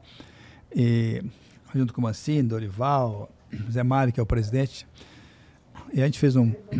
Está em Brasília, é um projeto de lei para ser aprovado, mas esse ano já fizeram uma coisa que, embora não como eu tinha sugerido, mas que era os times não poderem mexer mais do que dois treinadores no ano. Mas também pensando no clube, né, porque o clube ia, ia ter condições de escolher melhor o profissional, Sim. ia sabatinar melhor o profissional. Pode errar, evidentemente. E se depois de trocasse o segundo treinador, ele também ficaria eh, preservado, porque eu não posso, do torcedor, da imprensa esportiva, eu não posso mexer. Já troquei dois, tem que botar alguém aqui de casa. Também seria bom para o O clube. que, que mudou em relação Só à que, o regra que que eu, só o que eu tinha sugerido é que dois treinadores. Porque hoje o que, que acontece? Você tem um treinador, aí o segundo, você mexer, ele pede demissão. Aí não entra na regra. Sim, é o que aconteceu o ano inteiro. É. Não E- teve e- nenhum. e é, e loucura, eu- não teve e- um treinador demitido. Foram todos eu, no- e eu, eu, o que eu, o que eu enfim, queria, não, o que eu disse que, que seria mais, que não daria o espaço para isso era, são dois treinadores, independente de pedir demissão ou não pedir demissão. Uhum. Mas foi voto vencido. E, mas aconteceu isso, né? É, porque assim, se o Brasil fosse um país mais sério, talvez funcionasse, né? Esse negócio de um treinador só. Só que eles deram um jeito, sempre dá um jeitinho, né? É, na E aí- Itália, na Itália os caras mudam o treinador. Eu, eu até eu trouxe, pedido deles, eu trouxe o, a- como é que funciona itali- o, o, o italiano, é? a- a- o regulamento dos treinadores e tal. E eles fizeram a tradução e adaptaram um pouco. Na Itália, a diferença é que se você contrata um treinador, você pode contratar dois, três, quatro, mas você tem que pagar o cara que você demite. Você tem que continuar pagando. Senão Uhum. Até você, o fim do contrato? Sim. Aham. Agora, se aquele treinador vai trabalhar no outro clube, não, vai receber do outro clube, não recebe mais daquele clube. Mas o mais importante é que se o time tem que bancar suas, as suas contratações. Senão ele, é- ele, ele perde ponto. As regras são fortes. Ele já pode começar o ano seguinte com menos 8, menos 9. Então ele tem, ele tem, ele tem coisa para cumprir. Não é assim, ah, vou pagar quando eu quiser, não. Você tem que, você tem que cumprir com, com o que você acertou.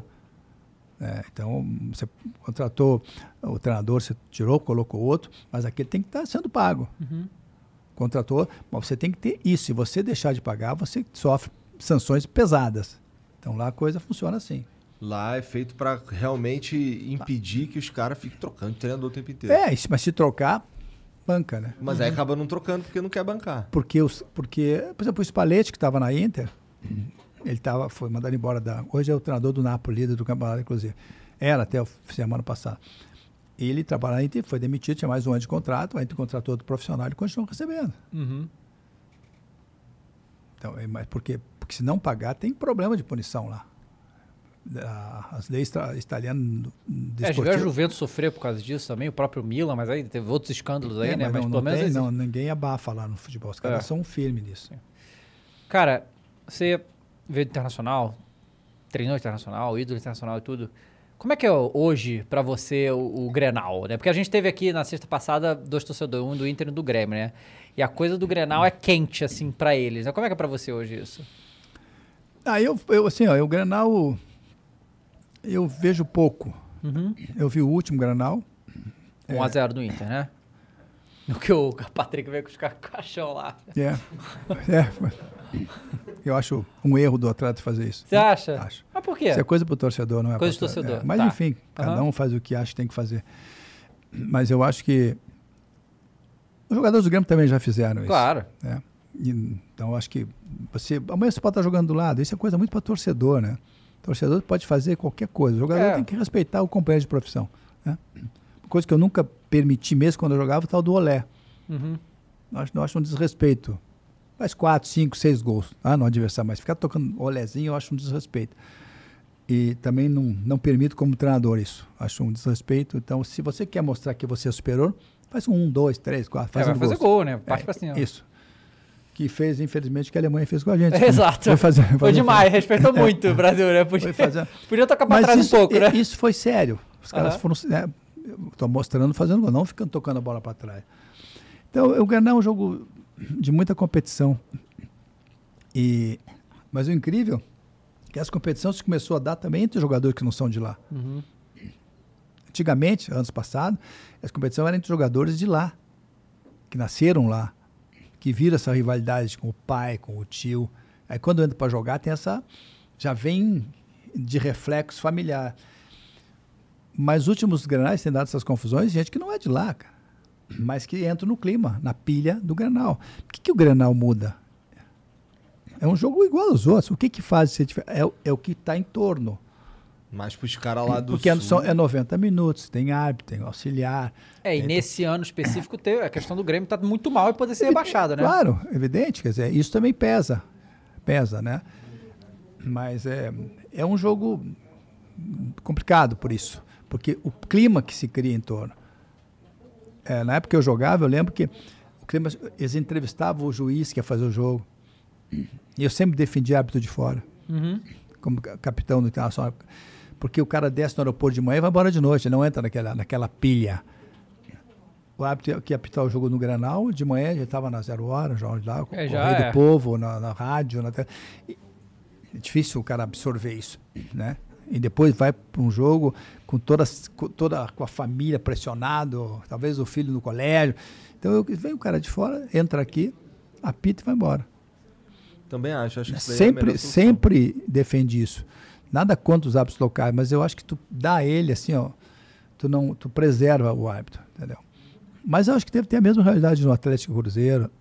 Sim. Eu lembro quando meu pai morava em São Paulo, nos anos 71, 2, 3, a rivalidade que ele via era Santos e Corinthians. Santos? Na época, na época era Santos e Corinthians, ele dizia. Ele, ele me disse, pai, ele me dizia, filho, só que o Santos tem o Pelé. E hoje, hoje Santos e e Corinthians é clássico, Palmeiras é clássico. Hoje tem São Paulo e Rio tem muitos clássicos, né? Tem. Tem clássicos, mas é, pela conversa que a gente teve aqui com, com os caras, a rivalidade entre eles ali é algo que, não- pelo menos nesse momento, não está existindo no Rio de Janeiro, por exemplo. A gente não tem um. Não, o- o- bom, vamos, tô falando como um flamenguista. Tá, como um flamenguista, não tem grandes rivais no Rio de Janeiro hoje. Olha a ironia dele, viu? Não, tô falando um fato. Tem que aproveitar mas- o momento, né? É, o Grenal é um jogo. Mas o Grenal, É. pelo, pelo que os caras estavam falando aí, os caras tava. Pô, dava pra ver que, que o, o, o Potter, por exemplo, tava enchendo o saco do. Do, do, Duda. do Duda, por causa do. E o Duda o tempo inteiro aí se sentindo meio derrotado, né, cara? É, o clima Mas aí, mas aí são dois torcedores, tá? Assumidos, jornalistas. São, assumidos. são assumidos. Aí sim, mas uh, o, o problema é quando é jogador com jogador. Uhum. Aí é um negócio que eu acho que tem que ter um pouquinho mais de respeito. Né? Acho que vocês. O profissional tem que ter outro comportamento. Mas o O jogador. dirigente tem que ter outro comportamento. O dirigente não pode estar naquele momento ser Pô, mas diri- aqui no Brasil, esse, só esse ano, a gente já viu cenas lamentáveis de dirigente agindo como torcedor. É o tempo todo, sabe? É, um É, negócio isso, que. isso cria na minha melhorar, né? avaliação uma diminuição da história toda. É. A diminuição, porque acho que tem, você tem que ser rivalizar, você tem que lutar para ser melhor que o adversário e tal, mas você tem que ter um respeito profissional, né? Sim. Tem que ter um respeito. Eu não acho que seja. Nós estamos vivendo um momento aí de muita agressividade, né? Tudo, em tudo, futebol, qualquer coisa que é no Instagram, o que tem nas, nas redes sociais, é tudo agressivo. Muito agressivo. Isso, isso limita a capacidade de inteligência das pessoas de pensar. É. Isso vai para qualquer um, hein? Tu acha que esse, esse respeito profissional entre os jogadores passa também por. Porque a gente tem visto aí jogadores sendo punidos por, por sei lá, fazer umas. é, um domínio de bola diferente, ou um, Não, um drible, é, um diferente. drible. É, isso eu, eu, eu, eu acho isso realmente um absurdo, né? Isso é um Podia- absurdo. Agora, eu, eu me coloco no lugar de quem domina a bola é diferente, mas também o coloca no lugar do cara que não gostou de ser feito isso da frente dele. É Porque é, dificilmente você vê alguém fazer uma jogada assim quando está 4 a 0 contra, 3 a 0 contra. Uhum. Faz contar com a vantagem. Eu, não, eu, particularmente, não, eu nunca fiz, não faria. tá? É, mas entendo quem faça. Não defendo, mas entendo. né? Tu acha que esse cara devia ser punido? Não, punido não. Pela arbitragem, Punido diz, né? não. Aí eu acho um absurdo. Aliás, hoje o que se pune no futebol brasileiro, eu nunca vi na minha vida, já são alguns anos, de mais de 50 anos de futebol, você toca no rosto, é cartão. Sim. Você toca Independente no do que seja, né? É um negócio assim que, que, que me surpreende isso. Porque eu nunca vi tanta gente cair com, a com, com um tapinha no rosto e tomar amarelo. Eu acho que a nossa arbitragem não está legal. E o. Falou de arbitragem, né? A gente, coisa que é recorrente aqui. E, e o VAR pra você? VAR brasileiro, vamos ser mais específicos. Ah, né? bom. Eu ia, falar, eu ia- eu ia falar no VAR de lá. O VAR de lá é outra coisa, né? Estamos aqui, né? Eu acho muito complicado. Primeiro que aquelas linhas que a gente quase não enxerga, né? É. O um, futebol inglês, nós estamos falando desde o início, isso quem me disse foi o Carlos Simon, alargou isso. Uhum. Então hoje um pé na frente e um pé atrás não é impedimento. É, lá na Inglaterra eles fizeram isso, né? Então isso ajuda demais. É difícil você ver um, um gol anulado, tá? porque eles aumentaram a lista. Uhum. Então fica mais complicado. Eu acho que foi uma grande decisão. Também acho. O VAR nasceu para definir se a bola entrou ou não entrou na Copa do Mundo. É, tinha lá o chip na bola, né? Foi, É, com a- depois- foi lá no Jabulani isso? não Antes, foi? Acho que foi é, é, 2014. depois veio é. o chip, mas é, depois, depois disso. Mas quer dizer, eu- o VAR tinha que ser mais rápido nisso, né? Muito E- mais. E mais, Mais eu- objetivo Mas é, e- porque tem juiz lá em cima, os caras são árbitros também, né? Eu parto do princípio que seria também de rever, de que essas quatro decisões que me fogem, quais são as quatro, mas eu acho que é cartão vermelho, Pênalti. Pênalti, pen- essas coisas. impedimento. impedimento, eu acho que é melhor quem define lá em cima. O cara tem 300 câmeras, 300 Uhum. imagens, ele define. Porque você não vai pressionar o juiz. Não é comigo, é lá em cima. Eu marquei. Vamos ver, eu não marquei. Só que essa pressão. Os jogadores também são um negócio. assim, Os jogadores pressionam a arbitragem, vai em cima e pressionam o juiz. E o cara já. hum, depende da avaliação do VAR, e demora. Ah, Aqui no Brasil não dá pra punir a pressão do juiz, porque senão ele vai expulsar todo mundo. Pois- é, mas É, é- acho que é o comportamento do jogador, né? Sim. O jogador também tem que ter um comportamento mais adequado em relação a isso. É, porque se- é, é, você vê, eu me lembro sempre de um jogo, acho que foi o Liverpool contra o time do Guardiola, o City, que o City estava classificando com um gol. E foi, foi, foi. Alguém pode buscar esse jogo aí, por favor? City e Liverpool, em que o o Guardiola, tá- o, o time do City tava faz, fez um gol e isso daria a, pa- a passagem dele para acho que para semifinal ou final da, da Liga dos Campeões. E semifinal e o VAR estava analisando o comportamento do Guardiola e do time dele era quieto esperando a decisão. Uhum. E era um gol que deixava ele ia para semifinal, era isso ou para a final? Deu um negócio. Foi o Tottenham, né? Tottenham e, Tottenham e City, né? é. Isso, foi o gol do, do, do Sterling. E eles ficaram Ah, mas gol de Stanley tem que, tem que ver no VAR mesmo, né? Porque esse aí, esse. mas Gosta de. isso chamou a atenção, porque era um gol que passaria para a final. E tá todo E mundo o calmo, comportamento esperando. dos caras foi de esperar. É, nós, temos, nós deveríamos ter um comportamento parecido, né? Mas tem a pressão. É, é que assim, hoje, hoje, teve jogo no fim de semana, e sem sacanagem, eu vi uns quatro lances que os caras botam a linha do impedimento ali, que, cara, eu olhei e não consegui ver o impedimento, nem se foi, se não foi, não entendia nada daquilo ali, sabe? É difícil. É, é difícil porque, cara, a gente que trabalha com vídeo, a gente sabe como é que funciona a questão de frame a frame. É. Cara, se o cara lá do VAR botar Tem um frame... 30 mil, né? Pois é, o cara bota um frame a mais, frame a menos, é impedimento, não é impedimento. Esse negócio da, da linha- Premier League faz muito mais sentido, não tem porque... como, né? Ali se bota mais pra É, mais você bota ou margem de ser? erro. Vai ser ou não vai ser? Porque se, a, porque se a máquina não é 100% precisa, tipo, não tem ser humano mexendo. A máquina lê, é ou não é? Mas não é isso. É um ser humano mexendo. É um ser humano lendo. Se tem isso, vai ter margem de erro, não tem como. Então, eu acho que o, o método da Premier League é muito mais eficiente que o nosso. Achei, achei, mu- achei muito inteligente. fisicamente não faz diferença na hora Aham. de alcançar a bola, sabe? Então por isso que também vai testar essa linha mais grossa. É, tem que botar. Acho que a, a Premier League fez isso. Uhum. Eu sou de acordo. Cara, e essa, essa história engraçada, né? Da, da, da história do Falcão Garcia, né? Jogador do que foi do- revelado no Mônaco e tal, colombiano e tal. Ca- o cara botou o nome no, no filho Tô por vendo. causa de você. E o, filho, e o pai era tenista, morreu na quadra de tênis, jogando tênis. Ele morreu jogando tênis. Caramba, que doideira. É, é uma coisa que não, não tem. eu- Ele era de onde? Ele é italiano, ele? Ou... Não, ele é colombiano, né? Colombiano. Colombiano mesmo. É, e é interessante isso. Mas o próprio Falcão do, do, do futsal também me contou que o pai dele jogava futebol. Ah, Falcão do Futsal também é. É, e era chamado de Falcãozinho, interior de São Ah, Paulo, cabelo em crespo, tem outro que nem quando eu tinha, né? Cabelo... e ele jogava e chama, ele chamava ele de Falcãozinho. E aí veio o filho, já tinha o Falcãozinho, virou o quê? Falcão. Uhum. Ele me disse isso num, num contato que nós tivemos. Aliás, eu fiquei impressionado com a qualidade que ele tem técnica. Sim. Saiu na TV Globo lá fazendo um intervalo de um jogo, acho que foi 2010 ou 2014. né? E ele pegou uma bola, o que ele faz era brincadeira. É um negócio Foi uma pena que ele não deu certo no campo, né? fora Porque- do comum o que ele fazia com a bola. Fora do comum. E o Falcão Garcia foi isso. E eu, eu ia conhecê-lo na Copa do Brasil. Uhum. Tinha organizado para ele fazer uma, uma- uma entrevista comigo na Fox, mas aí ele machucou e não veio na Copa. São coisas que. São, isso é muito mais importante que fazer um gol, pode ter certeza. Ah, isso é um Reconhecimento, reconhecimento. Do, do fã e tal. É. E, e joga muito ele, né? Era fazer uma falta para a Colômbia naquele, naquele, naquele Mundial. Ele é um- foi um dos goleadores da Europa, no período ele estava bem. E Falcão do futebol salão, gênio, né? Gênio.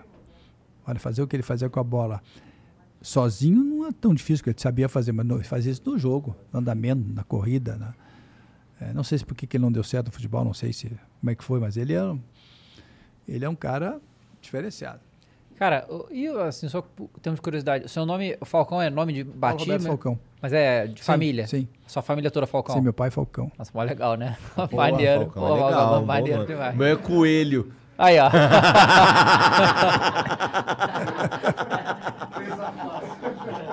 Presa fácil. É, o canarinho ali caiu com medo do Falcão. Ó o canarinho, ficou bolado ali Canarinho. atrás, né? Pô, Canarinho, a música do Júnior, pô, fez um sucesso. Cara, você tava, você tava na transmissão do 7x1? Eu, olha só, eu estava apresentando o programa, que era o programa de noite, e aquele, e aquele jogo, o Marcelo se sentiu mal. Uhum. E foi para o hospital, e estava só o Vanderlei lá, o Lucha. Luxemburgo. Aí o, o Zebini perguntou, tu dá um amor para comentar junto? E claro. E eu me lembro, é que no dia anterior eu tinha dito que algumas coisas no programa, quando eu encerrei o programa, mas quando ele me chamou, nos 3 a 0 ele me, o narrador me chamou. Falcão, faz o quê? Eu digo, para o jogo. Disse, Não pode ter mais jogo.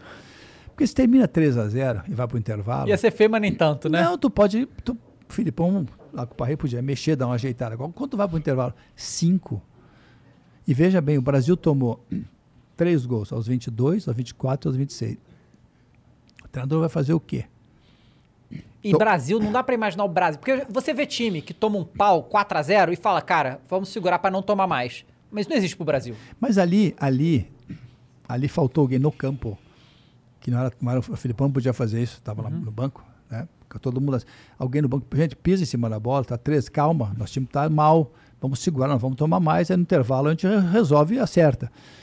Mas a gente tomou cinco, se não me engano. Mas eu acho, dá uma olhada, Regina, por Foi favor. quanto na virada? Foi 4 ou 5? Acho que foi 5. Foi, foi 22, 24 e 26 nós tomamos. E eu perguntei por cima que estava na transmissão, quanto tempo demora para entre um gol e sair a bola de novo? Em torno de 30 segundos. Então tu imagina. É, tomou, muito- tomou um gol aos, tempo. aos dois, aí voltou a jogar aos dois e meio, tomou aos quatro. Voltou a jogar aos quatro e meio, tomou aos seis. quer dizer, Três gols em dois, em quatro minutos? Sim, quer dizer, Para, é, com, com interv- parando o jogo e tal, não sei o que, É. né? Então, você, rápido coisa insana, demais. Mas eles atrafelaram. Esse, pô, eles tinham um timaço também. Timaço. É, a gente vai ter que amargar isso aí, né? em mas eu casa, né, é. Um dia a gente devolve. Não era, eu acho que não era para tanto a diferença, tá? Mas É, não. acertou tudo. O time da Alemanha acertou tudo, tudo, tudo, tudo, tudo. O Schwarzenegger jogando uma bola Schwarzenegger absurda. jogar demais. né? Nossa. O Miller, o Ozil, Cross, tudo, né? Cross, Ozil. tudo dando certo. Tudo deu certo. Close lá fez o gol também. Ai, cara, que. E, e, assim, o, o, o triste disso tudo, né, é que a Alemanha não dá. é- é- óbvio que a gente fica revoltado com a Alemanha, mas os alemães, pô, eles ficaram. Foram na Bahia, não foi que ficou? A Alemanha? Construíram, Cara, é. pô, tá mó legal, os caras mó respeito, não sei o quê. E. Caramba. Eles deram um mano. show nisso, né? De, de... Os caras jogam com a camisa preta e vermelha. Joga a camisa do Mengão ainda Porra. pra, né, pra atravessar o Brasil mesmo, não tem jeito. Tem que ser mais fácil com o juiz. né? Ia lá. O cara que teve todos os pênaltis do Campeonato Brasileiro marcado, todos, Qual é o time dele? Atlético Mineiro. Pô, tô há 50 anos sofrendo isso com o juiz, você vai me soltar Foi- isso Você nem tem 50 anos. Foi o primeiro título nacional, né? É, teve umzinho, né? Teve umzinho. 71 com o Tele, né? Olha lá. Pois é. Va- acho que era Vaguinho, Laci, Dario e Romeu. Pois É é, dá mole pro Mengão pra tu não ver se perde isso aí também, É, né? Dá fica mole aí. esperto, não. Perde um Não. atrás do outro pra ver se Vande- Mengão acho que não era Vanderlei ou Daíra. Timinho é, respeitado, né? Sim, sim, sim. Mas o Atlético tá sobrando, né? Tá. Tá uma É, esse ano tá E complicado. Tem, tem Ah, cara, o- que o Flamengo é, pode chegar à pontuação que foi campeão no passado e não vai ser campeão. Né? vê O que- Flamengo tá com 66 pontos. Dá pra chegar em 71, que foi ano passado, e não vai ser campeão. Então, assim, o Atlético foi muito bem. assim. É, e tem muitas opções, né? Tem. Ah, ele tem opção, o Cuca tem opção, ele trabalhou bem com isso. Uhum. É, depois de 50 anos, imagina a vibração do torcedor que não ganha Então, 50. Com certeza. Pois né? é. Com certeza. Cara, se o cara tivesse. O cara tem que ter no mínimo 60 para lembrar. Pois é, exatamente. A maioria imagina, não viu. Ah, o cara vê falar, olha o YouTube e tal. Mas o cara no campo mesmo, que no mínimo 10 anos, 8, Pois é. 10. Então tem que ter o quê? 58 anos. Uhum. E foi Sim. o título do, do Tele, né? Pois é. Ô, Jean, tem mensagem aí pra nós? Botei mensagem. Deixa eu falar um beijo. Vai lá. Então, peraí. Pô, antes das mensagens, ô Falcão, meu pai, colorado, tá assim, assistindo, tá, conseguiu folga lá, nem sei como que ele conseguiu folga, tá assistindo. E ele queria muito te dizer que você foi o responsável por ele ser colorado. Então, ele me falou, porra, o Pelé do Inter tá indo lá. Aí. Maravilha. Quase que o nome do Jean foi Falcão. Não, ele tentou muito fazer eu ser colorado, mas não conseguiu, o Corinthians pegou. Mas, pô, foi perto. Esse, esse elogio é fantástico. Teve um, acho que o Garamboni fez um livro dos cinco, dos dez volantes que ele colocou lá. E, e o, o título, e o título do, para mim, ele deu o Pelé dos volantes. Porra aí. Pelé dos volantes. Puta, que maravilha. Esse, esse, esse, esse foi fenômeno, né?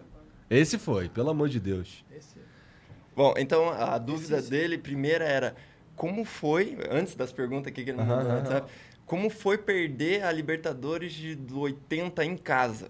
Que ele queria muito te perguntar isso. não, foi lá. Hã? Foi lá. Foi lá Foi onde? no Uruguai. Empatou em casa 0x0. Puxa o microfone aí, Falcão. Não, tu pode ficar lá, mas puxa o microfone. Para não fazer. né? Não, pra puxar. Ao contrário. Não sei, mas ele. nós Não, estamos- não. Tamo, Manda tamo, bala. tá, tá, tamo mandando bala. Ah, tá bom. Ah, eu- foi o jogo, foi 1 a 1, acho que foi 0 a 0. Depois lá foi 1 a 0. Mas o jogo, o jogo no Beira-Rio foi um, um jogo que eles não deram um chute, mas marcaram assim, tinha tal de Sparro lá que tinha vindo do Real Madrid, jogava, grudou em cima de mim, não- onde eu ia, estava atrás. E nós não tínhamos, acho que alguém não tinha, tinha jogado. E lá foi 1 a 0. Mas assim, o goleiro, o Rodolfo Rodrigues, para jogar no Santos, agarrou tudo que podia. E, e o campo era interessante, o campo não tinha grama Ué, era preto. Barro preto. eu nunca vi isso. É, é impressionante, era, não tinha grama. E eles reconstruíram todo o estádio para a Copa, para o torneio que teve lá na, em seguida no Uruguai, que eu não lembro o que, que foi. Tu tá falando de Acho uma final de Libertadores? 1980. Num, num campo que não tinha não grama. tinha grama. Que Se loucura. buscar isso, você vai ver. Depois teve, em seguida, lá teve o, acho que o Mundialito. Aí já com graminha e tal. Que interessante, É, cara. o, time nacional, o time nacional era muito bom, cara. O time nacional tinha o Vitorino, foi pro Cagliari, tinha o Massa. Montaram um time de, de, de muita experiência. Muito, e esse- Sparro grudou em mim e ele dizia assim para mim, eu queria ganhar, evidentemente, que eu já estava vendido para Roma. E me tirava tudo que é bola e ele me dizia assim, pô, Paulo, tu, já tá, tu, tá, tu vai para Roma, não interessa, eu quero ganhar esse jogo.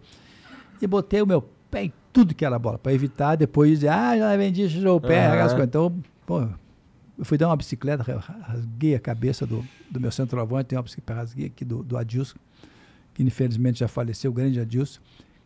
Ele, e, pô, eu corri naquele jogo. Mas o time desse fez um gol, e segurou, e Leon, de Leão, os quatro zagueiros, o time desse era muito bom. Mas nós merecíamos um empatezinho, pelo menos. Para ter um terceiro jogo que seria no, em Assunção. Mas foi lá, foi lá em casa, foi o 0x0. Aí, pai, tá, tá, tá errado nas informações aí. faz eu ao vivo aqui, vergonha, pô. Aí, complicado. Bom, mas o Guga Belger mandou: Salve, salve família. Por favor, pergunta pro Falcão as histórias do time de futsal que ele jogava com meu pai em Canoas, o Roberto Busato. Até hoje me dizem que esse time nunca perdeu um jogo sequer. Um abraço, Gustavo. famoso Guga. Guga, torcedor do Santos. Ele, filho do Beto, Beto é parceiraço, meu amigo de, de colégio, de, sei lá, de certamente mais de 50 anos. É, nós tínhamos um time de futebol de, na época, futebol salão, pessoal que jogávamos depois das 11, porque todos eles estudavam 11 da manhã da noite? da noite. Da noite. Todos estudavam na faculdade e Uhum. tal. E o pai dele era o fixo. Nós jogávamos fixo na direita, na esquerda e eu na frente. E você tinha quantos anos isso? Acho que 16, 16 17. Eu estava começando a entrar na. E é interessante porque o time não perdia. cara. E nós empatamos um jogo contra o, contra o Vale, que era um timaço de, também de Porto Alegre. E sempre às 11 da noite. Sempre tinha gente. Porque o pessoal terminava a aula 15 para as 11 e ia para lá jogar. Porra, legal. E era um negócio assim, tudo amigo. né? a gente deu um jeito lá de, de funcionar bem. E era um time. é, o era o- tinha o Esparta e o Santos, né? Era a rivalidade lá. Legal. Histórias de Niterói e Canoas. Lá do aeroporto de Salgado Canoa, Rio Filho. Grande do Sul, né? É, Canoas é, é, fica, sei lá, 15 quilômetros do aeroporto de Salgado Filho. E Niterói é um bairro de Canoas, onde nós jogávamos. Niterói? É que nem no Rio, né? É, Niterói era, era eu- o clube, o nome do clube da jogada também era Clube Niterói. Uhum. Muito bom. Boa lembrança aí pro seu Guga. Filho, né? É, o Guga é filho. Bom, o Acriano mandou aqui, Falcão, como surgiu sua amizade com o Carlo An- Ancelotti lá na época da Itália? Conta a história do jantar que estava você, ele e o Galvão Bueno. Nesses momentos vocês falam muito sobre futebol, táticas de treinador, etc. ou outra coisa? Vinho, né? Fala de vinho, não é possível. né? O, Cala, o Galeta é de, a gente chamava de Galeta de Parma, né? Então tem. Chamava o Ancelotti de Parma? ele é de Parma, da Ah, cidade ele é de de Parma. Parma. Ele tá- chegou com 21 anos na Roma. Eu, também tá- chegamos quase que junto. E ele. O Carlos era o seguinte, era é engraçado. Tem uma história do Carlos que ele sempre, ou quase sempre na concentração, ele vinha, a gente começava a conversar no quarto, tal, ele, o massagista, e ele dizia assim, Paulo, dom, domande Deus sem área, assim, amanhã eu tenho que fazer gol. Todas com as mãos, tem que fazer Ele gol. era amanhã." atacante, Ele ele? era atacante, Aham. meia. Com a mãozinha? Assim, faz assim, amanhã tem que fazer gol. Tal. Eu digo, tá, pô, cara, calma, vamos dormir, 11 da noite. E aí eu encontro ele em 2014, quando eu fiz um giro para fazer uma matéria para a Fox, ele tinha ganho do Bayern na semifinal. Ia jogar a final da Copa dos Campeões. Eu liguei para ele, que barbadinha jogo ontem, acho que ia ganhar de 4 a 0 do Bayern de Munique na casa do Bayern. Eu disse que foi uma barbada. Que pô, barbada! Bom, aí combinamos. Tá, nós vamos jantar amanhã. Tá bem, tô chegando aí, eu tava, eu tava acho que em Barcelona. Tô chegando aí, a gente vai. Aí chego, sei lá, seis da tarde, ligo para ele, é, cara, onde é que a gente vai jantar? Aí ele disse, bah, eu dizia assim, bah, meu, o que que é? Paulo, me lembrei que hoje tem a final, a outra semifinal, e eu tenho que ver o jogo, porque dali vai sair o meu adversário na final, que era Atlético de Madrid, e acho que o Chelsea. Enfim, era outro. Mas eu já arrumei um lugar para a gente ver o jogo. Tá bem. Aí fomos no lugar, para jantar também. Era um lugar pequeno, ele era sócio, botou lá o cartão, entrou. Que me chamou a atenção, tinha, um, tinha um- uma televisão enorme, onde nós íamos ver o jogo. E tinha lá uns 20, 30 torcedores do Atlético de Madrid. Uhum. Você imagina isso aqui, o treinador do Real Madrid entra Uhum. para ver um jogo do Atlético de Madrid que podia, poderia ser o adversário dele alguns dias depois. Pô, uma- um, uma- um atendimento perfeito, os caras não fizeram nada, cumprimentaram. Eu fiquei olhando, pensei, imagina no Brasil, né? um treinador que vai ter um adversário no fim de semana e vai ver um jogo onde tem torcedores do possível adversário dele que não seria. Eu fiquei impressionado com isso. Mas aí eu perguntei pro Pô, Carlem, quem te vê? Pô, tu chegava no meu quarto às 11 da noite, 10 e meia, tenso. O jogo era no outro dia. Pô, amanhã tem que fazer gol e tal. Esfregando a mãozinha. Ah, mão, pô, amanhã tem que fazer. Aí eu vejo você no campo numa calma, tranquilo. Aí diz a mulher assim, só que o coração dele tá 180 por hora. É que ele esconde. Não tem como, né? Não tem. Então a, a relação com o Carlos era, Ancelotti era muito, eu torço muito para ele, muito competente. Só treinou times, eu brinquei, pô, só foi em cidades maravilhosas. Pô, Mil, Mi- Milan, Milano? Tudo que fez no Milan. Madrid, é, daí que ele treinou, treinou o Chelsea também, né? Chelsea. E eh, treinou Voltou também, para Madrid agora? voltou lá em, eh, também na Sinai. Ele treinou o- Everton recentemente. Eh, É, então ele está muito bem, porque é um grande profissional e muito competente, sabe lidar muito com, com jogadores. É um cara. Tá lá botando o Vini Júnior pra jogar, né? Assim, se o Vini fizer uma. Adora se o Vini fizer adora uma brasileiro, boa joga. Copa ano que vem, é muito por causa dele, né? Quando Deu eu muita fui- chance pro Vini. Quando eu, quando eu, depois do segundo, terceiro ano lá, eu fui fazer, até para falar o italiano, eu fui fazer um programa de rádio na Itália. O programa era Balançando. O italiano chama Balancando, porque eles não têm acento cedilha. Uhum.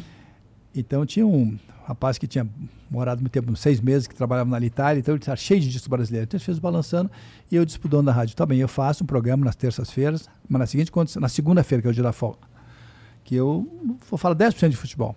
Eu quero, eu quero falar da música brasileira, eu quero porque porque me chamava a atenção que quando eu cheguei na Roma, o Ancelotti cantava a música do aquela Ei, meu amigo Charlie Brown.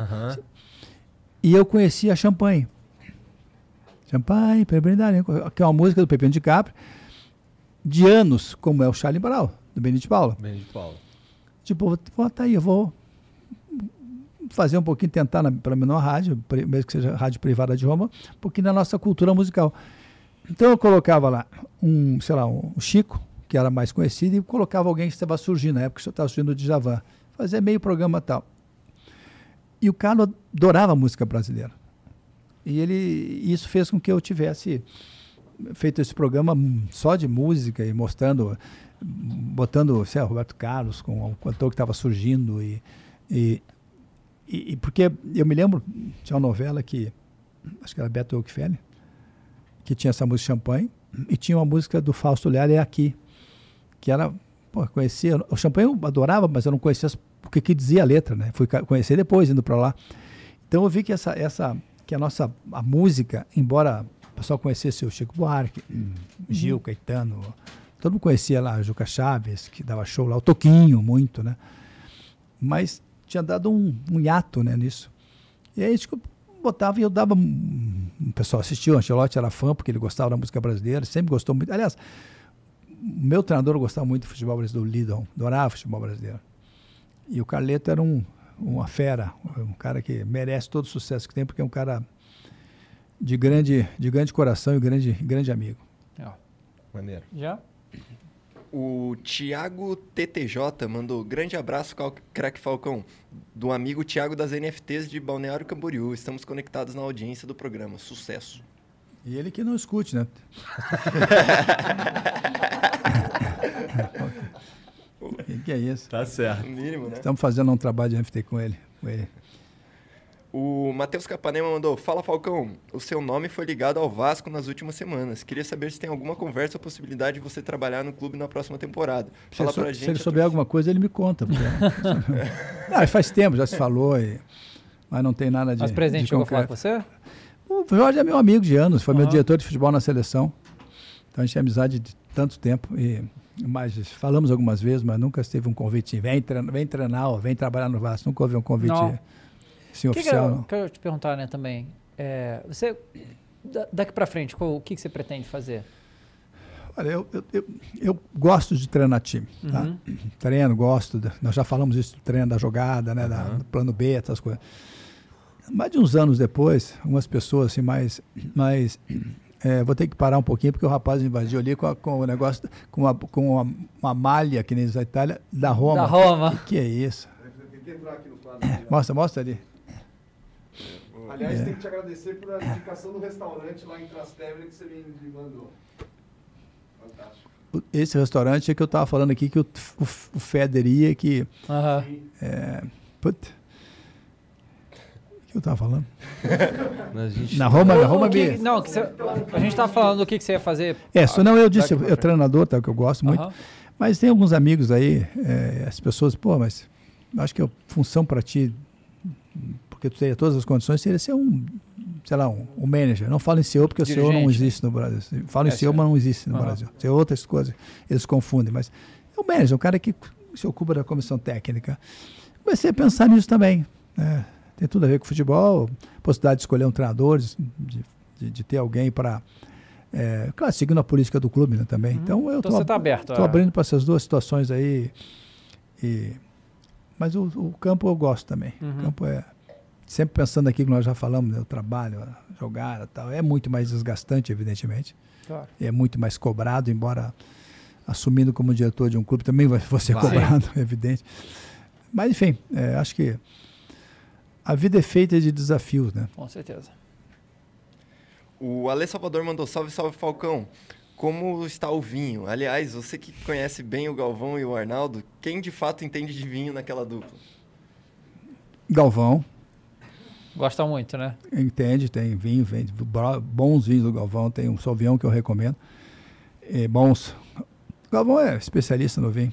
E, e o Arnaldo é, é um- uma grande figura. O Arnaldo, Uhum. nosso grande figura Gente que eu boa conheci, demais. gente finíssima, Arnaldo. E são muito amigos. É, é- é prazeroso ver os dois juntos conversando, porque um, eles estão bem e são irônicos um com o outro. Aham. Então é legal. A convivência com eles foi maravilhosa nesses anos que eu fiquei. Muito divertido. De vez em quando a gente fazia uma, uma brincadeira com eles também, com o Arnaldo e com o Galvão. Mas duas feras, duas feras. Legal. O LR Som mandou: Falcão, está correndo a notícia que você foi procurado pelo Salgado do Vasco no início do ano, que você recusou, mas indicou o pássaro. Confirma? Falcão de capaz não dá. Mas. Não, eu já respondi isso. Eu, é Aham. evidente que eu tenho que conhecer os executivos dos principais times, né? Mas eu não, não tenho poder nem, nem ganho para isso. Não sou funcionário do Vasco para indicar alguém. é, embora, evidente, conheço o Pássaro, conheço o Paulo Angione, conheço o Rodrigo Caetano, conheço o Alexandre, conheço um monte de. Porque sendo do ramo, eu tenho a obrigação de conhecer os, Aham. os executivos dos clubes de futebol. Até porque uma das reuniões que nós fizemos anos atrás, quando nós começamos a Federação Brasileira de Treinadores, nós conversamos com eles também. Isso é uma reunião com todos os executivos de futebol. É isso aí. É Foi. isso? Falcão, você assina a nossa camisa? Claro. Tem a da seleção e a da, né, do próprio Flow aqui. E tem o do meu pai também ali. Ah, e tem a do né? pai já também, cara. faltar, Do né? Internacional? É, do É. Internacional. Realmente. Vou te pedir então para tu pegar aqui. Essa daí é. São poucos que assinam, hein, cara? Quem é que está aqui? Tem Daniel Alves, tem. Edmilson. Júnior Baiano, Zinho. Júnior Baiano. Só quem jogou Copa do Mundo. Só que jogou Copa. Eu ia fazer uma brincadeira, mas não vou porque as pessoas não vão entender. Só vou assim.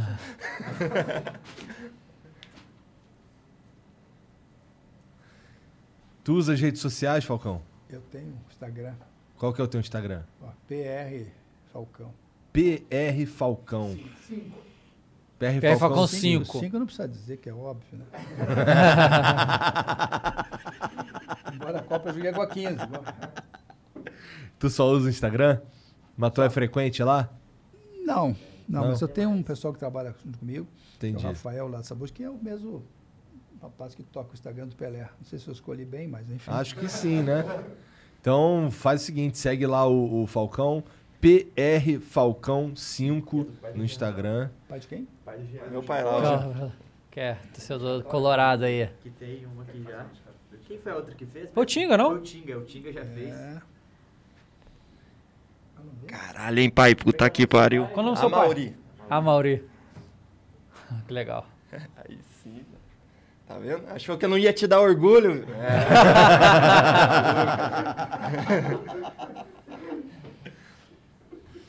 Tá lá. Obrigado, Obrigado, Falcão. Falcão. Foi Muito obrigado por ter prazer. vindo, cara. Obrigado pelo papo, foi, foi legal Foi demais. ótimo, curti muito obrigado. Agradecendo também o vinho do Ale, é bom Vinho, vinho. Tá aí, ó. Tem mais aqui ainda um pouquinho. É, e ele ainda colocou ali, ó. Ele ainda colocou ali a camisa. Já botou da Roma ali. Esse é o puxa-saco profissional que a gente tem aqui. Preparado, preparado. Ele veio Preparado. Veio preparado. O cara é craque. Galera, muito obrigado a todo mundo que assistiu essa semana. Abraço. Tem mais. Obrigado, gente. Obrigado, Falcão. Valeu, galera. Até a próxima. Tchau. Mary redeemed a $50,000 cash prize playing Chumba Casino this year. I was only playing for fun, so winning this was a dream come true. Chumba Casino is America's number one social casino experience. It's serious fun. With over 80 casino style games to choose from, you too could win life changing amounts of cash. Be like Mary. Log on to chumbacasino.com and give them a whirl. That's chumbacasino.com. No purchase necessary, void or prohibited by law. 18 plus. Terms and conditions apply. See website for details. The voice in the preceding commercial was not the actual voice of a winner.